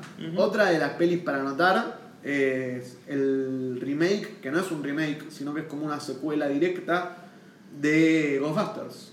Sí. Eh, es lo llamé remake porque no sé cuánto protagonismo van a tener los Ghostbusters originales, Sí. Porque en el tráiler no aparece. Pero me parece que sí bloquea del canon a las, a las Ghostbusters. Sí, bloquea las Ghostbusters Sí. no existieron ni existirán. Sí, eso Eh, pero es como secuela de Ghostbusters 2, Claro. tengo entendido. Después, no sé eso, no sé cuánto protagonismo va a tener Bill Murray. Creo que un, un cazafantasma también está muerto.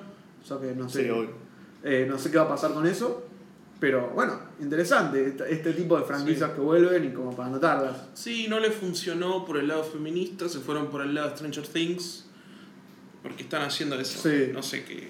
Sí, ahora no, no fue con, con chicas, ahora van a intentar con pibitos. A ver si por algún lado empatizan y Y reviven la saga. eso, eso no describiría perfectamente el comportamiento de un cura. No, No. fue con chicas, ahora voy a no, trabajar no, con pibitos. no, no. ¿Qué, qué es este pibe? Estoy diciendo a nivel industria, ¿no? Bueno, cambio, cambio porque yo sé que alguien se habrá reído. Yo sé que ahí, ahí hay- alguien se rió. Alguien en el mundo sí, larga una risa, No, no, ¿no? no. Pero bueno, A Quiet Place 2. Sí, Uh, te- recopado. nos ¿Qué falta onda mucho, eh. Place 2? Nos fans, falta mucho. Y fans, yo, Sí. yo espero, eh, esto hype. Esto, Sí. Acá creo que de la lista de lo que viene, salvando muy otra excepción, hay hype, en mi, en mi Sí. Eh, Quiet Place 1 está muy bien. Sí, La dirige John Krasinski, que creo que fue su ópera prima. Sí, sí. sí. Eh, el chabón creo que era youtuber, una onda de esas, y se mandó. ¿No es comediante? Chabón, eres Comediante, digo. pero- Actuó en The Office. ¿Sí? Sí, chabón. A ver, para, le voy a ver la cara. Es el actor. Es el... ¡Sí! ¡Este es John Krasinski, boludo! Sí, boludo, es el actor, es el que protagoniza la película. Mirá. Yo no sabía que, que él también actuaba. Yo, yo lo tenía como director nomás. Inserte improvisado. Para que vean, chicos, que esto es en vivo, ¿eh? O sea, Claro. no, no. Mirá, mirá, boludo. Sí, chabón. Interesante entonces. Dirige, protagoniza, escribe. Interesante. La 1 está muy bien, boludo. La 1 es Sí. buenísima. La 1 está Y muy ahora buena. en la 2 tenemos eh, tipo precuela, tipo Mm. cómo empezó todo el quilombo. Que yo creo que va a ser poquito igual, ¿eh? Sí, bueno, pero es, es interesante. Pero es re O interesante. sea, tipo, el choque, el choque con un bicho este que mata todo lo que escucha Claro. contra la sociedad, tipo que tipo, toca bocina y... Qué bueno que recordaste eso, Juaco, porque, a ver, eh, no solo protagonizas y dirige, sino que es muy interesante el apartado técnico de la película. Sí. El, el tráiler, el primer tráiler que sale, que es una especie de plano secuencia dentro del auto, es muy interesante dónde corta en el tráiler, que es cuando por un colectivo parece, Mm, sí. empieza a salir un bicho. Mm. Es buenísimo, hermano, te deja con mucha intriga de Sí, verla. Es sí, muy sí. Más allá de toda la historia que le puedan agregar, eh, cómo siguió esa familia y todo, eh, creo que lo más importante de esta peli es cómo, cómo generó ambiente a través de- del apartado técnico. Sí, a ver, yo aclaro, obviamente hago me culpa de que estoy súper hypeado, ¿Mm? pero volviendo a esto de productor, te presentan el proyecto, no sé si estaba para que sigan con, con A Quiet Place. Creo que hubiera estado, hubiera estado lindo si era la única. Sí, Eh, sí. admito que estoy hypeado, la voy a ver con todo el hype del universo porque me encantó la 1, pero como que era una historia súper autoconcluyente. Sí, tenés razón. O tenés sea, razón. ah, Sí, sí, pero perdón por, algo porque más- como que me puse a pensar, pero igual la, igual la amo, o sea, la voy a ver. Claro, perdón, Sí, pará, ¿podemos sí. spoilear la 1? No, No, Ah, ok. no, Por no, duda, porque no. por las dudas, chicos, vayan a verla. Si no la vieron, seguro la bajan. Para ver online debe estar seguro, Sí, si te sí. da paja bajarla, es una peli súper conocida, en su momento la rompió. sí, no, la verdad, o sea, yo la spoilearía tranquilamente, pero es muy, muy buena. tipo, Sí. para- Vayan, vayan a verla. Que, top, porque aparte ahora en marzo, ¿eh? nos falta mucho Claro. para que se estrene la 2. top 10 de pelis de terror de la década entra. Sí, sí, sí, entra, entra. sí. Muy creativa, aparte una historia nueva, como que eso, por eso sentí que me dio paja la 2. Porque Sí. la 1 como que también era como, mirá, man, Es que esto termina- es una historia que surge de la nada, que no es ninguna, ningún Halloween, ningún. Freddy, nada. Pum, de la nada, nuevo. Sí, sí. Sí, es que incluso pasó lo mismo que está pasando ahora. La peli sacó un tráiler creo que en enero o en diciembre y en marzo se estrenó Sí. y chau. Y ahora va a pasar lo mismo, se estrena Sí, ahora sí, en marzo. Pero- Y yo pensé lo mismo que estás diciendo vos cuando lo terminé de ver. Che, está buenísimo esto. Y creo que a las dos semanas le fue también que dijeron, bueno, se prepara la 2. Sí, sí. No, no hace falta. Pero bueno, vamos a ver, yo confío. en- Yo también. en- ahora, con, ahora que le veo la cara, confío más, porque me, cae- me cae bien. Pero bueno, otro de los tipos que me caen bien, y esta peli la trajo, la trajo Juaco, eh, yo no quería traerla. Free Guy. Uh, Free Guy, chabón. Estrena Free Guy. Sí, yo sé, yo Eh, sé. protagonizada por Ryan Reynolds. Sé un par de oyentes que la están esperando para ver. ¿Sí? Así que, a ver, a ver, chabón. ¿te interesa? Sí, no, suena re, re divertida. Tipo, vos, vos sabés esta película que me mira mal. No, no, no. Pues, Esta Free es una no película protagonizada es por una película. Deadpool. Es una película de este tipo. Sí, Ryan Reynolds. No, pero tipo el personaje que no Ah, me acuerdo sí. cómo se ¿No llama. es la del NPC? Claro. Ah, ya sé cuál es. Mm. Que el tipo es un cajero de un banco en un jueguito tipo GTA y lo cagan a tiro todos los días y el chabón tipo no puede hacer nada porque es un NPC y se la tiene que bancar y de repente un día se da cuenta de que está dentro de un juego y tipo tiene tipo control del juego y eh, tipo Empieza a ¿Cómo todo. hace lo que quiere. Como si de la nada, tipo, los protagonistas de 1917 se enteraran que no tienen alma. Es como, va, chabón, no tengo De alma. tocan la, empiezan a tocar la cámara. Claro. Che, ¿por qué no cortás? Y arrancan a pegarle, ¿viste? Cortá, dale, cortá. Pero no, igual la idea está copada. No, Sí. sí, suena re divertido. Como esto del mundo de ideas nuevas y, y creativas, está interesante. Sí, y aparte Ryan Reynolds ya tiene. Es, es, la es el tipo de comedia de Ryan Reynolds. Tipo Sí, de- Sí, seguro va a romper la cuarta pared. Meta y cuarto de pared. Sí. Como. Pero bueno, interesante. sí, sí suena, suena copado. Yo lo voy a ver seguro. Otra de las pelis que trajo nuestro amigo Hugo, ya estamos llegando al final, chicos, ¿eh? ya falta poco, faltan, serán cinco pelis más o menos. Green Knight, Uh, Green Knight. el pensé- caballero verde. Yo pensé que te habías olvidado. boludo. No, ¿cómo me voy a olvidar, man? Yo escucho a todos, soy una persona, a pesar de mi hateo y de que no me gustan algunas películas, yo escucho, boludo. Sí. Green hace, Knight, Hace poco salió un tráiler de Green Knight ajá, que salió en medio de la nada. protagonizada por eh, Sí, Dave Patel se llama. Dev, Dev, Dev, Dev Patel, Bueno, Dev el Patel. chabón de Slamdog Millionaire. Sí. Que es una película producida por A24 que parece que es medio de terror basado en eh, leyendas arturianas del rey Arturo. Ok, en la que mm, llaman a un, a un caballero, ¿no? Este tipo que ahora es Dave Patel, sí. eh, para, creo que para matar un bicho que sería el Green Knight, creo que es la historia, Sí. no estoy muy seguro.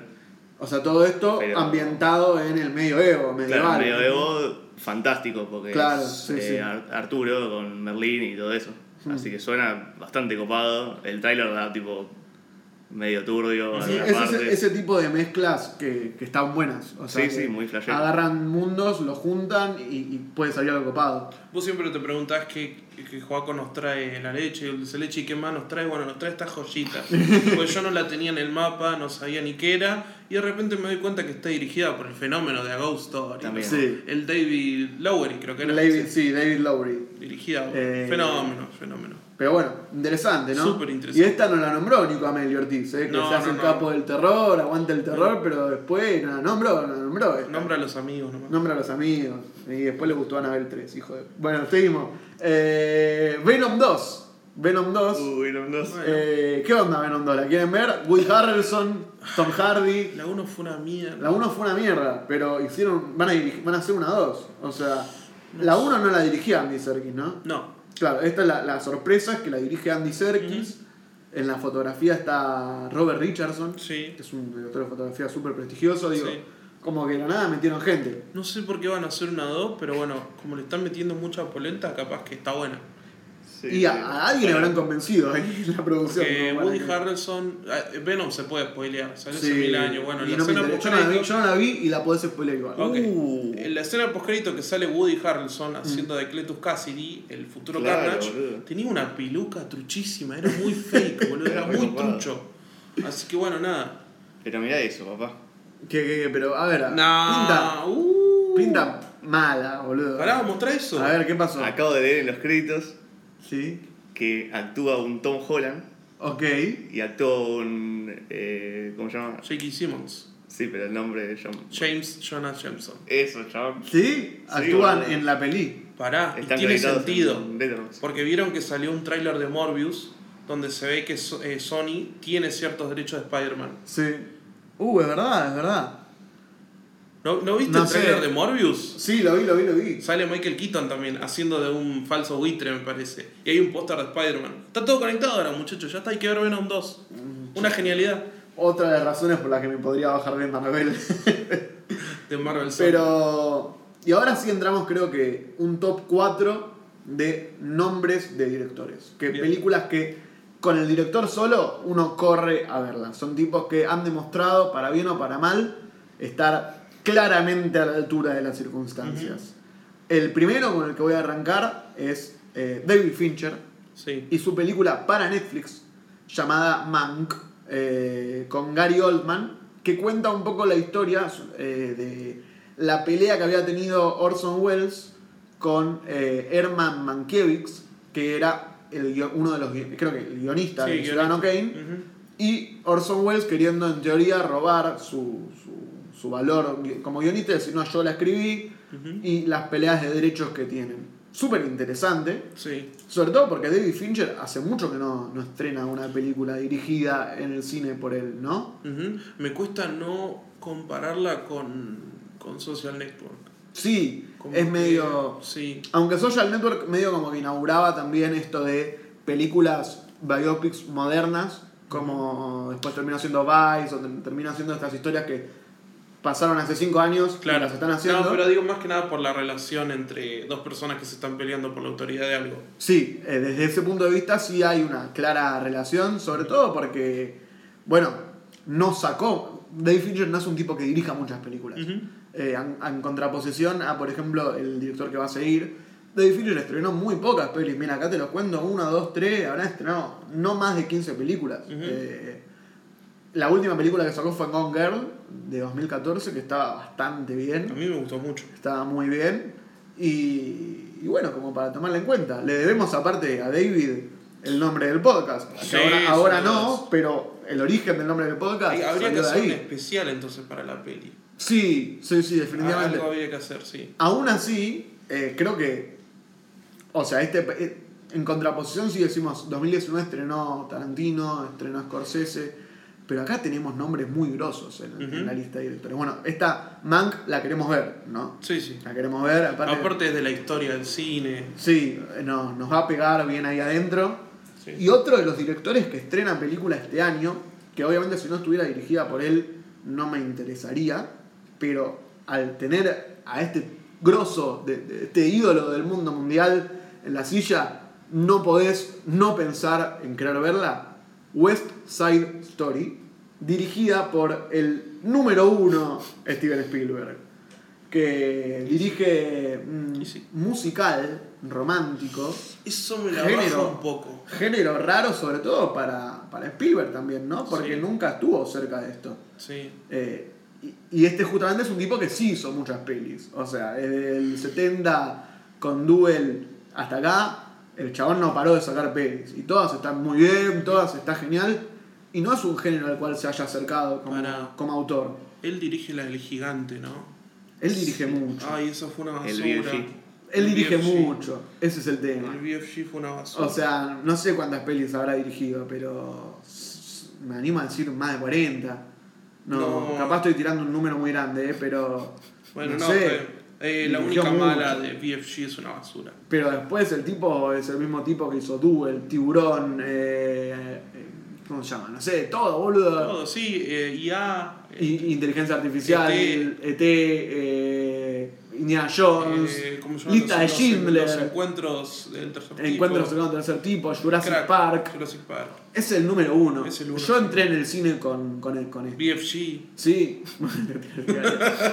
Pero yo, yo entré en el cine por Spielberg. La Sí. verdad es esa. Mi primer, el primer director que quise ver en mi vida fue Spielberg. Eh, le debo ver esta película que de buenas a primeras no me interesa, no me, inter- no me interesaría mucho porque es un remake de una película del 60. Sí. Eh, por otro lado tiene a Ansel Elgort que me cae más o menos bien, así que interesante. Cae bien, cae bien. Pero bueno, vamos a ver qué hace, ¿no? Sí, a Porque- mí lo único que me la baja es lo de musical, porque no me Sí. gusta mucho. Pero bueno, igual. Pero bueno, últimamente vi algún que otro musical que a mí me, me terminó cayendo bien. O sea. No, no, pero. No. La La Land está bien. Sí, La La Land está muy bien. Digo, se puede trascender eso y hacer excelentes películas. sí. Pero bueno, vamos a ver qué sale. eh, qué, qué nos hace el ídolo del rock and roll, el número uno, el maestro heavy metal, Steven Spielberg. Y ahora sí pasamos quizás a las dos pelis más esperadas de- desde el punto de vista comercial de- del año, que voy a arrancar subjetivamente por la que menos espero de estas dos, pero que igualmente le tengo una ficha, que es Dune de Denis Villeneuve. Denis Villeneuve, conocido por dirigir El infravalorado, Denis infravalorado. Villeneuve. Tengo mis dudas, pero ponele que sí. Igual muy, hizo muy buenas películas, como por ejemplo Arrival. Hizo, Enemy, Prisoner, Eh, eh, Blade Blade- Runner Blade 249, Runner 47, 2049. 48, pon el número que quieras. Tiene, tiene, buena, tiene muy buenas pelis. Yo tengo alguna que otra duda de, de- de las que nombraste recién. ¿Cuál? Enemy, sobre todo. Ah, bueno. Enemy creo que me parece medio pelo. Medio pelo. Un pelo cortado a la mitad.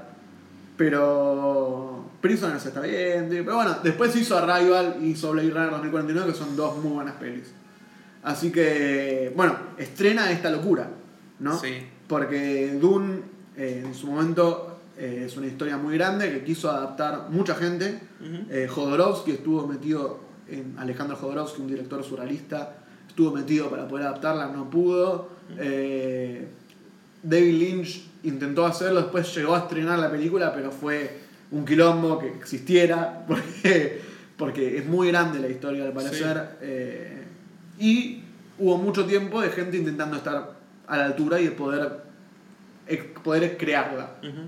El que ganó la, la pelea fue Denis Villeneuve, que viene de, de, como dijimos, hacer Blade Runner, que era también un proyecto eh, difícil de tomar, difícil de decir, che, lo voy a dirigir.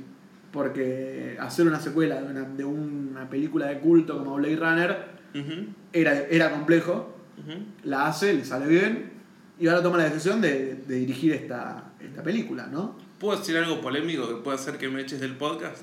A ver, Creo que Villeneuve es una especie como de aprendiz o aspirante a Nolan. sí, Porque siento que es un chabón que dentro de quizás lo que es ciencia ficción, pero en general, porque bueno, hay otras pelis que no son tanto de ciencia ficción, eh, tiene una impronta y hace cine comercial. sí, sí, sí. Eso lo hace para mí muy completo y por eso digo que está como infravalorado. Hace buenas pelis. O sea, para mí claramente Arrival no podría haber existido sin Inception. Claro. O sea, como que entiendo esa comparación, pero mientras que siendo que capaz Nolan mira a Kubrick, que, que Villeneuve mira a Nolan, es como que, bueno, mira un poco más. Como Claro. que ujú. siendo eso. Pero igual lo, lo banco. Eh, Como de nuevo, Arrival y Blade Runner me parecen dos muy buenas pelis. Sí. Eh, las otras, bueno, tengo mis, mis diferencias. Ahora me hiciste acordar algo que voy a decir al finalizar la lista. Dale. Pero bueno, actúa de nuevo, otra de las cosas que me da un poco más de paja, actúa Timoteo Chamamé. ¡Oh, peliculón! Ya está, me voy a tatuar Dune. Actúa Rebecca Ferguson, eh, está bien. La, de, la de Doctor Sleep. Misión Imposible Fallout creo que es. Ahí Sí. está mejor. Zendaya actúa, No, ahí me la bajaste. Mary Jane. Mary Jane. Eh, actúa Jason Momoa. No, me Sí. cae bien, pero no para Actúa. Oscar Isaac. Eh, Actúa Stellan Skarsgård, que creo que es el hermano, debe Sí, ser de Bill de toda Skarsgård. la familia Skarsgård. Actúa Josh Brolin, eh, Javier Bardem. Digo, porque hay mucha gente Eh, loco, metida. una banda de people. Y quizás esto más para Juaco, pero actúa este tipo llamado Dave Bautista. Uh, copado. No, no. Eh, para no, en Blade Runner está bien. Pero bueno, está Blade metido. ¿En Blade Runner? Actúa en Blade Runner. No, 249, sí. ¿De qué hace? ¿Qué Batista. Sí, boludo. ¿Sí? Sí, ¿cómo no te acordás? ¿Pero qué hace? Yo lo conozco de Y las peleas nomás. Y Drax. Hace de Drax. Y hace medio Drax. Bueno, ¿Cómo Sí, me- boludo, no Drax? estoy no, Drax sí, pero. Pero Blade Runner no me lo acuerdo, boludo. Capaz sí, eh. Estamos, como, como dijimos, esto es todo bien improvisado, así que puede que haya, puede que sea como no. Pero. yo no lo- ah, sí, está Blade Runner. Sí, boludo. Mirá, acá, acá en el Te cast te aparece. Aparece, ¿no? Pero un personaje está, re existe. chiquito. Pero bueno, estrena peli el guachín. Eh, Sí, sí, copado. Como para verla, ¿no? Está esperado, sí, sí. Sí, porque Sí. ya, tipo, la versión de David Lynch es re flashera y nada Sí. que ver. Y, Sí. Muy flashera la de Lynch. Hay que ver qué onda. Sí, Lo que hizo Lynch es muy raro. Arrival fue una de mis películas favoritas de los últimos tiempos. eh, gracias al amigo Contemos a, contemos a los oyentes del podcast que no conocen tu mano. Sí, tengo. eh, en cada mano tengo tatuado el lenguaje de los sectapods. O sea, Eh, fan heavy. Está bien. Sí, sí, sí. De la es peli. muy buena- de la muy buena peli, de la peli, muy sí. buena peli. Y tengo mucha, mucha curiosidad. Igual voy a ser, como dije en un principio, voy a ser sincero. No me acordaba que salía Dune Mm. este año y apenas me acordaba que le iba a hacer él. Una de las cosas que a mí más hype me dio fue que llamó a. O sea, Hans Zimmer iba a estar en otra de las Sí. películas que, que falta nombrar y ca- canceló estar en esta película para venir a hacerle la música a Villeneuve. Diciendo, cuando vi Claro. el tamaño y la el potencial de este proyecto, no pude decirle que no. O sea, Claro. picante que Hans Zimmer Sí. diga esas palabras. Sí. Eh, Quizás interesante. llegué, llegué tarde con el tema. No, en realidad llegué temprano con el tema del tatuaje, ¿no? Capaz que el tatuaje era de Dune. Claro, ¿no? Puede ser. O de Yamalet.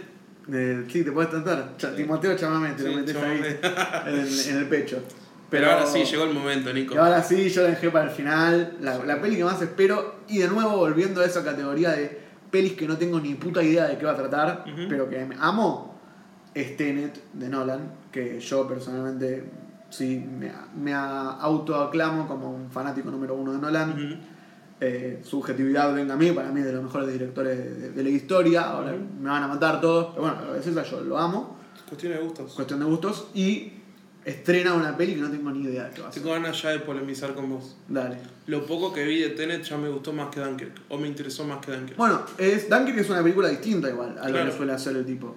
Yo pensé que después de, después de hacer Dunkirk iba a tirar más para esa onda, pero ahora vuelve a, eh, a esa esencia quizás más cercana al 2010, digo, Sí. Inception, a Sí, sí. películas de ciencia ficción Sí. grandes y locas. Pero- Ojo, a mí Dunkirk me encantó, ¿eh? Pero eh, me gusta este, digamos, regreso Sí, a una cuestión medio Inception, una cosa así. Sí, sí, porque tranquilamente podría haberse quedado dando películas Claro. bélicas o películas más. Sí.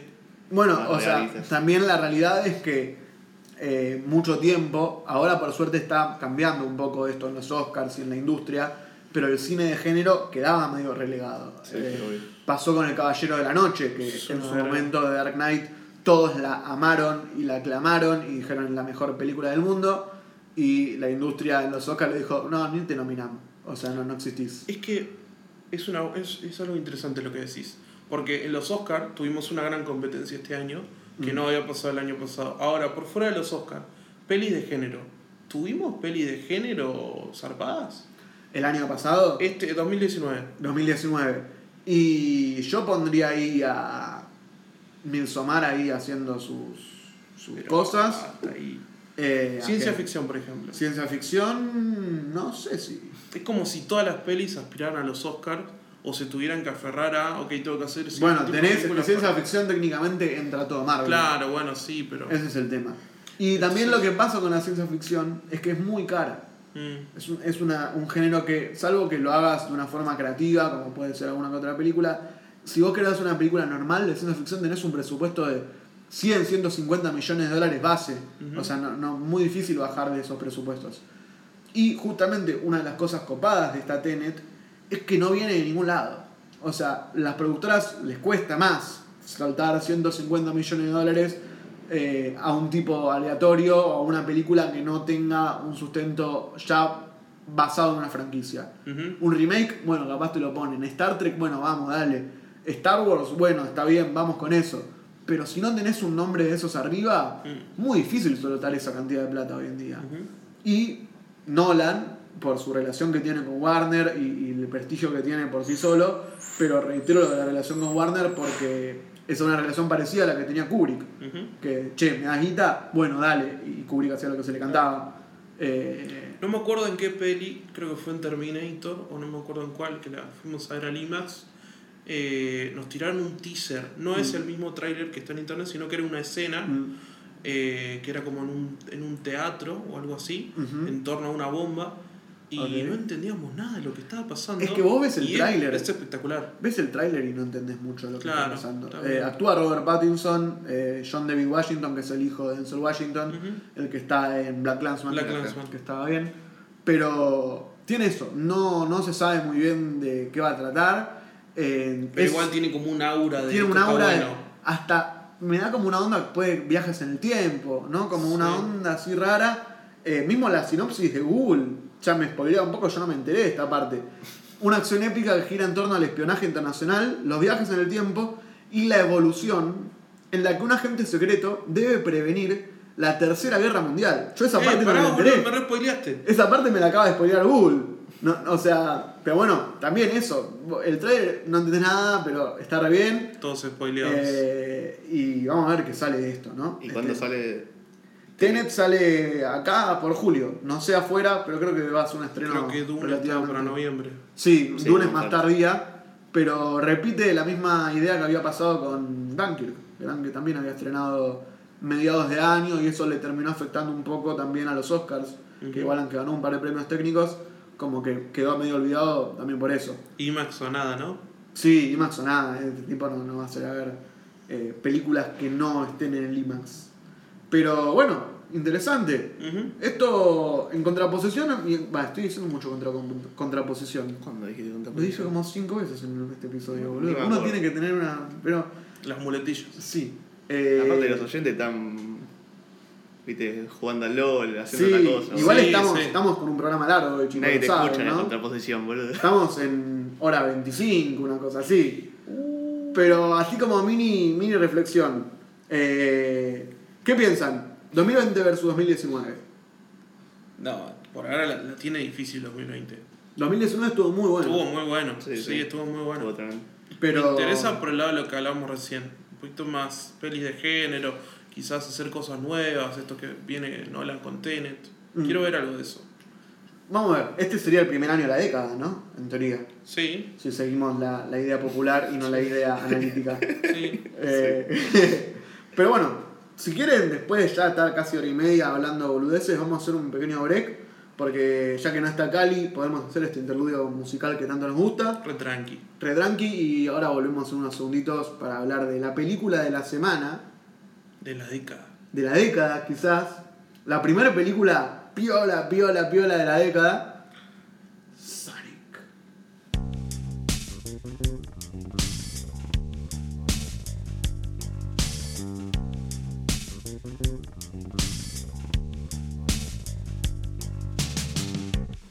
Volvemos luego de este interludio que hemos tenido, musical, un break, tomamos algo, descansamos. Le aclaramos a los oyentes que en el lugar este donde estamos grabando son las 3 de la mañana, ¿sí? Y, hace calor, no está el aire acondicionado y es de esas noches de 3 de la mañana que no están buenas, porque hay noches de 3 de la mañana, corre vientito, digo, pero acá estamos en medio de un búnker eh, escondido de los bombardeos nazis y nos estamos cagando de calor. Pero bueno, aún así hicimos este break y ya estamos con energías para hablar de la película del año, de lo que va hasta ahora. Sin dudas.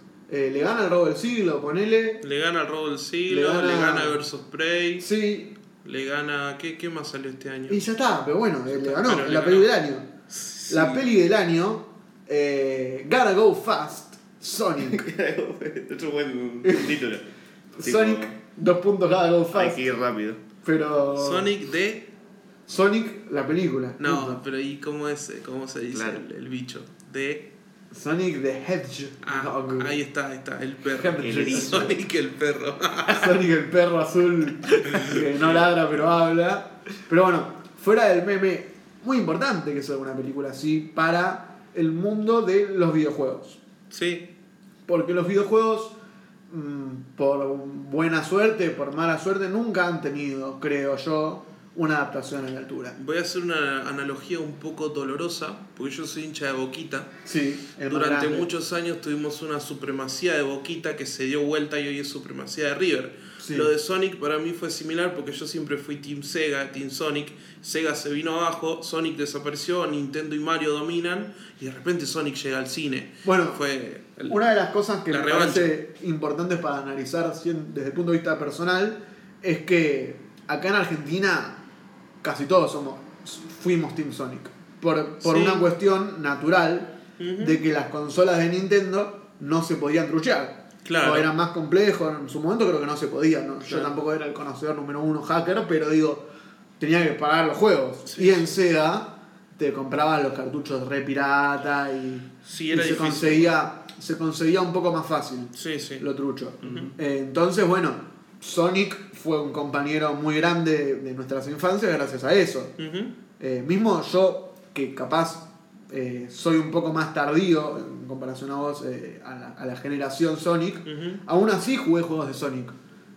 Tuve una Sega, entonces me imagino que acá en Argentina pegó más. Claro. El bichito. Pero es se puede decir que Mario y Sonic en su momento eran los dos muñecos más grandes del mundo. Era el versus. El versus y no, no había un. no estaba Crash ahí diciendo, eh, sí, mirá, no, no, no. Los que cortaban los boletos, los que decían, che, somos los grosos, eran estos dos. Está todo bien con Crash, nos gusta Crash, pero hermano sos como. Spyro, es Banfield, boludo. Gibraltar. Sí, todo. Está allá abajo. Waluigi, ¿no? Waluigi. Ay, no quise decir Wario. Pero-. Ay, no. O sea, los, los dos grandes eran estos. Y Sí. hoy en día, a pesar, creo que, de, de que no, no continúe el legado de Sonic en grande, Ujú. sí creo que los pibes deben seguir conociendo a Sonic. Pues, ¿No? O sea, está metido en jueguitos así de los de carrera. Mm. eh, también. sí, Mario y Sonic en los Juegos Olímpicos fue súper conocido. Sí. Como que sigue. Como, como Daniel de Lewis, que nadie vio sus pelis, pero el chabón Pero es es el prestigioso. Claro. Uh, bueno, así es Sonic, Está creo, bien, hoy en día. bien, Como, bien, No sé cuánta gente habrá jugado a los juegos de Sonic hoy, los pibes, pero lo deben tener ahí arriba, porque es, el, es uno de los número uno. Y aparte estuvo tipo, fue un rememe, tipo, hubo un montón de memes Sí, de Sonic, sí. tipo, Claro, también está toda esa onda. En los Knuckles, memes. Cultura Knuckles de, de Uganda, ¿no? claro, Sí. también, sí, sí. eh, pero también el, el Gaga Go Fast y el Sonic dibujado medio raro. Sí. Eh, como que la cultura de internet también lo apropió como quizás como hizo con Shrek, o sea, como esa- esos tipos Claro, de, está, está a ese nivel. de figuras Sí. memeables en internet. sí. Eh, y, en, con- y en contexto de todo esto, todo este prestigio y toda esta historia de Sonic, eh, Paramount decide estrenar esta película junto en coproducción a Sega. sí. Eh, Lindo y- ver el logo de Sega. Sí, sí, sí.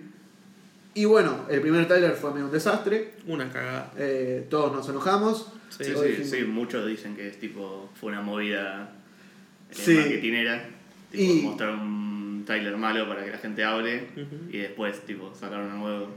Que se dio casi en conjunto con la salida de Detective Pikachu, que justamente Mm, tenía unos bichos fantásticos. Sí, sí, sí, sí. Entonces creo que bueno. Y bueno, recordemos Detective Pikachu es del equipo de- del River, si estamos desde el punto de vista de Boca, Claro. porque Detective Pikachu es de Nintendo. Es de Nintendo, sí. Eh, entonces, bueno, pelea divertida la que se terminó generando, que ya les adelanto, a mi juicio, gana por goleada 3 a 0 eh, Sonic. Sí, yo siento que gana Sonic 3 a 0, pero no entiendo cómo. Es como, como que creo que son tres goles de penal. No, no entiendo. Pero gana Sonic. Ganó Sonic, a mí Sí. me pareció muy buena peli. Eh, Muy buena película, que, de nuevo, muy interesante la adaptación, tomando la idea, tomando el personaje, pero después no está la, peli, la historia de la... de No, Sonic. no, no, no. Es como, sí, no, metieron a Sonic en otro contexto. Claro. funcionó 10 de 10. Eh, Sí, sí, es más, tipo, creo que sacaron cosas de cómics así medio oscuros, tipo de Sonic, que no conoce nadie, tipo, hicieron su propia, su propia cosa. Sí. Así, la verdad, bastante piola. Porque, tipo, ya, si vos agarrás y querés adaptar Sonic 1, es un quilombo. Ya No, es por eso. Sí, sí, cualquier cosa. Tenés que hacer una peli animada. Entras en un Sí. quilombo que no está bueno. Eh, y acá toman una decisión, creo, muy acertada. Lo que Sí. hablábamos de Monster Hunter. Sí. Esto de hacer, agarrarle los personajes, lo, lo que emblema, agarras a Sonic, lo metes y la historia no tiene nada que ver.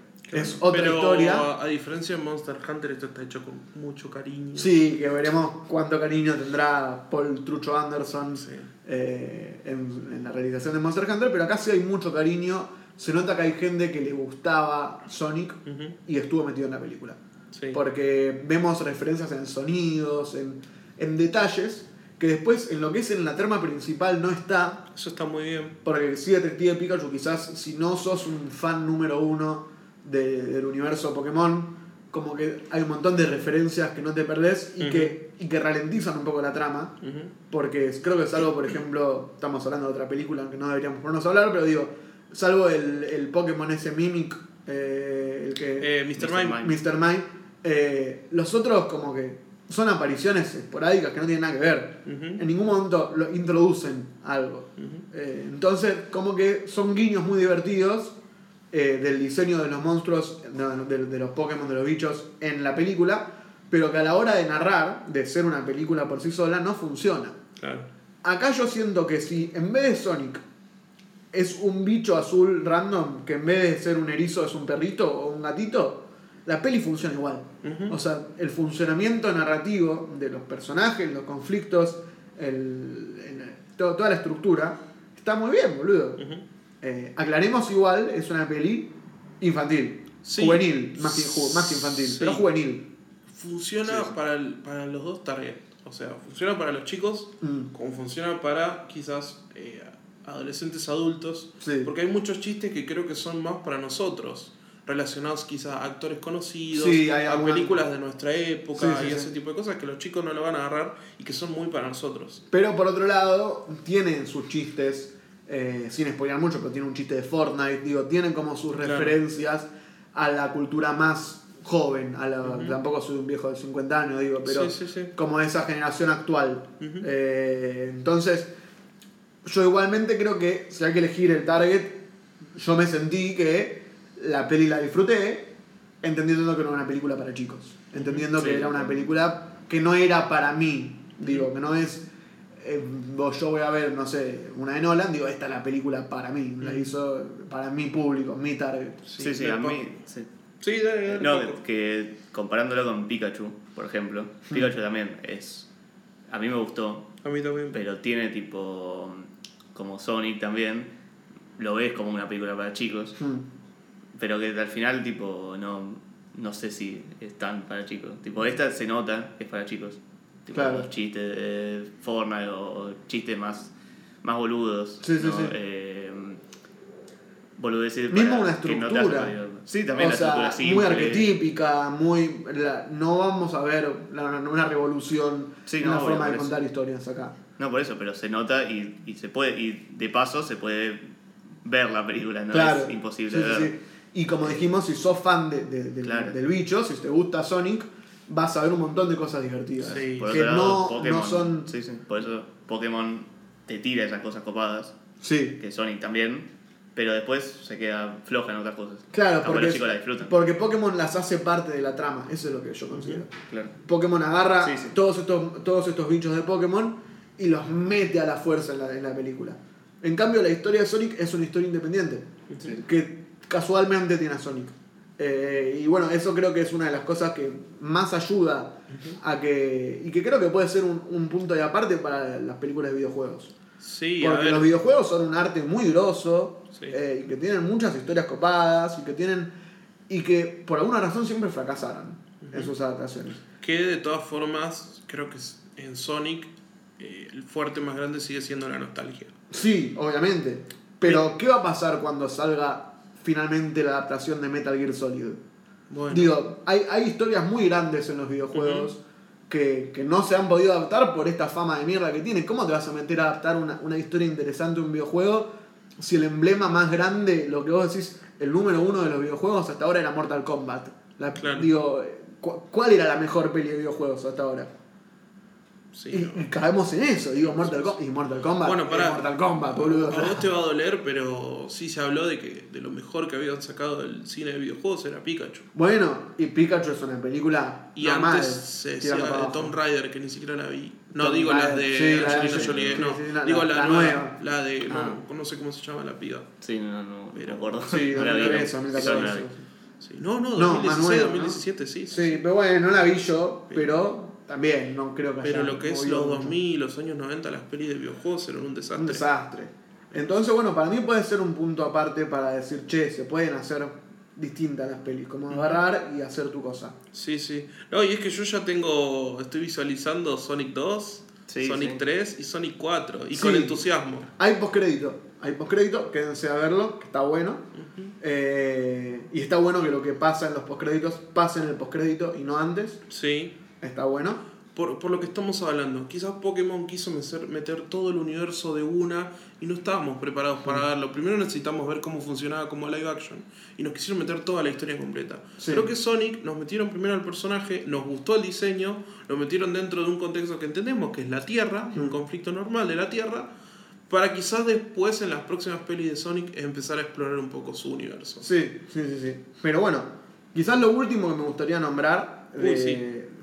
Que me parece que es obligatorio nombrarlo, qué lindo, qué hermoso, qué precioso es volver a ver a Jim Carrey en una película copada en el cine. Sí.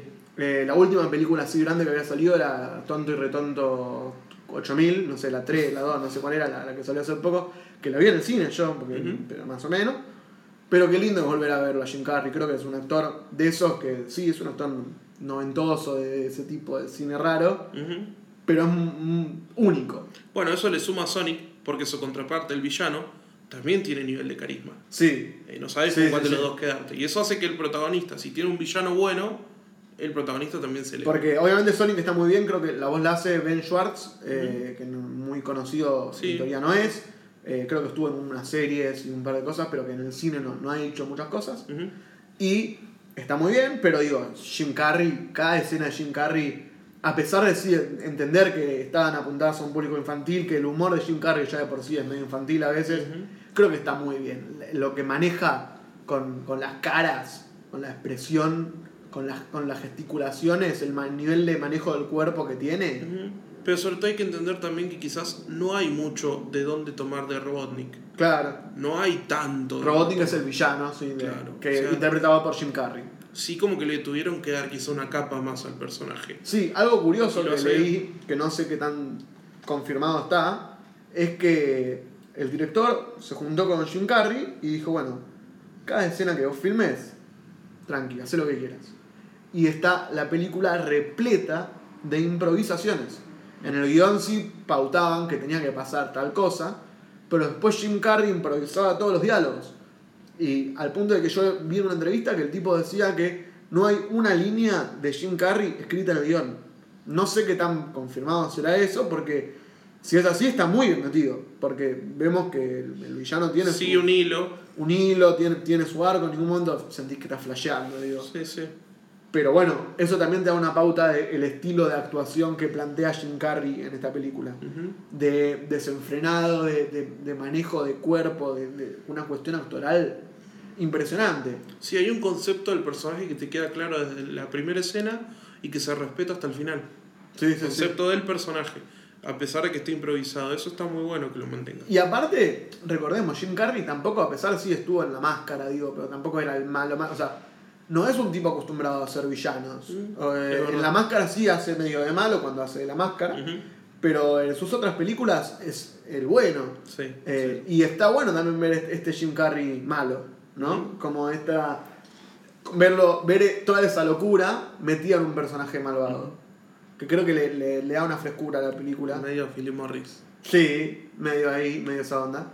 Pero bueno, a mí me gustó mucho. Eh, si tenés un, un pibe o conoces a un sobrino o algo, Sí. agarralo de la mano, llevalo esclavizado eh, a, a caballo. Capaz de no, eso, que no, ¿quién es Sonic? No sé quién es. Vos llevalo y te vas a ir pidiendo comprarte todos los jueguitos de seda. Sí, seguro. Porque está muy Muñequitos. buena. Está muy buena y un potencial para construir una franquicia. ¿no? Sin dudas. Si yo ya tengo escrito los guiones de la 2 y la 3, no voy a decir nada. porque el que, la, bueno. el que la dirigió es un chabón. Vos decime nomás cuándo pensás que aparece Shadow. ¿En la 2 o en la 3? En la 3. En la ¿En la 3. tres? En la Hay 3. que guardárselo, ¿no? Sí, sí, está en la 3. Está, está Bueno, la lo podríamos tirar en el postcrédito de la 2, capaz. Claro, es que es el postcrédito de la 2. Claro, Ujú. claro. Pero bueno, ya hecha toda la, la, el- la futurología, podemos dar por finalizado este episodio breve, cortito. Cortísimo. Cortísimo. Como Sonic. Como Sonic. Bueno, Sonic igual, posta es muy cortita. Una hora 40. Hora 40. Qué, qué lindo que las pelis duren hora 40. Sí, es un. Después de haber visto eh, esta Paul Thomas Anderson 2 horas 40, qué lindo. Qué lindo. Después de las dos horas de Judy. Sí, aparte es re tranca, boludo. Tipo, yo cuando estaba terminando la película dije, no, ahora tiene que reír Robotnik y empieza el acto 3. Tipo, Claro, ya se pudre todo. Pero sí, se siente, se siente No, sí, lo veo. como muy bien como una película de los 90. Como lo mejor de ese cine comercial fácil de consumir de los 90. Ujú. Eh, pero bueno, vayan a verla. Si tienen un chico, vayan obligados. O si conocen un chico, vayan obligados. Y si no, junten un par de amigos y vayan. Entiendo que capaz es raro ir a ver solo Sonic. Digo, puede generar algo, pero está buenísimo. O sea, Está buenísimo. está buenísimo. Es una muy buena película. Yo en teoría fui solo. Claro, es un datazo, no dijimos cómo la vimos. Claro. La vimos en 4D. En 4D. sí, en 4D. Eh, Y nos encontramos de pedo en la sala. la verdad es que no, eh, Elías no iba a volver al, pro- al- al programa, no, ya se había ido por siempre, pero nos encontramos en la sala, eh, eh, Sonic juntó almas, porque nos encontramos y le dije, chabón, te extrañamos en Benjamin, aparte este Caligiuri me cae mal, no, no, no, no, no lo quiero tener más, no podés venir, y lo, lo, lo medio que te- lo pisás, lo sacamos, a- Sí, sí, yo lo único que te pedí es eso, que lo saques a Cali y yo Sí. vuelvo, no tengo problema. Pero bueno, se pudo. se pudo y lo terminamos sacando, así que esperemos que, que- que vuelva igual. De alguna forma lo vamos a revivir. Porque, porque a los oyentes les gusta escuchar boludeces. Ah, Tipo, cuando se puso a hablar del cine comercial y Sí, tiró esa sí, sí, boludeada esa que Yo no- estaba en mi casa escuchando. Sí, a la, a la gente le gusta escuchar a gente diciendo Sí. taradeces que no tienen sentido. O Sí, sea, sí, Y la gente sigue viendo la tele. Claro, boludo, si la gente sigue viendo la tele, ¿cómo no va a escuchar a Cali? Pero bueno, eh, esto fue Benjamin Podcast. Mi nombre es Nico Barak. Elías Velázquez. Y Joaco, Muchas gracias. Ah, no, pará, no. ¿Qué? Síganos en arroba Benjamin Podcast. Ah, viste, para eso tiene que estar Para Cali, tiene que boludo. estar Cali, Volvé, boludo, Cali, volvé, te Cali, perdonamos. volvé. Ahora sí. Eh, bueno, sí. Muchas gracias por escuchar.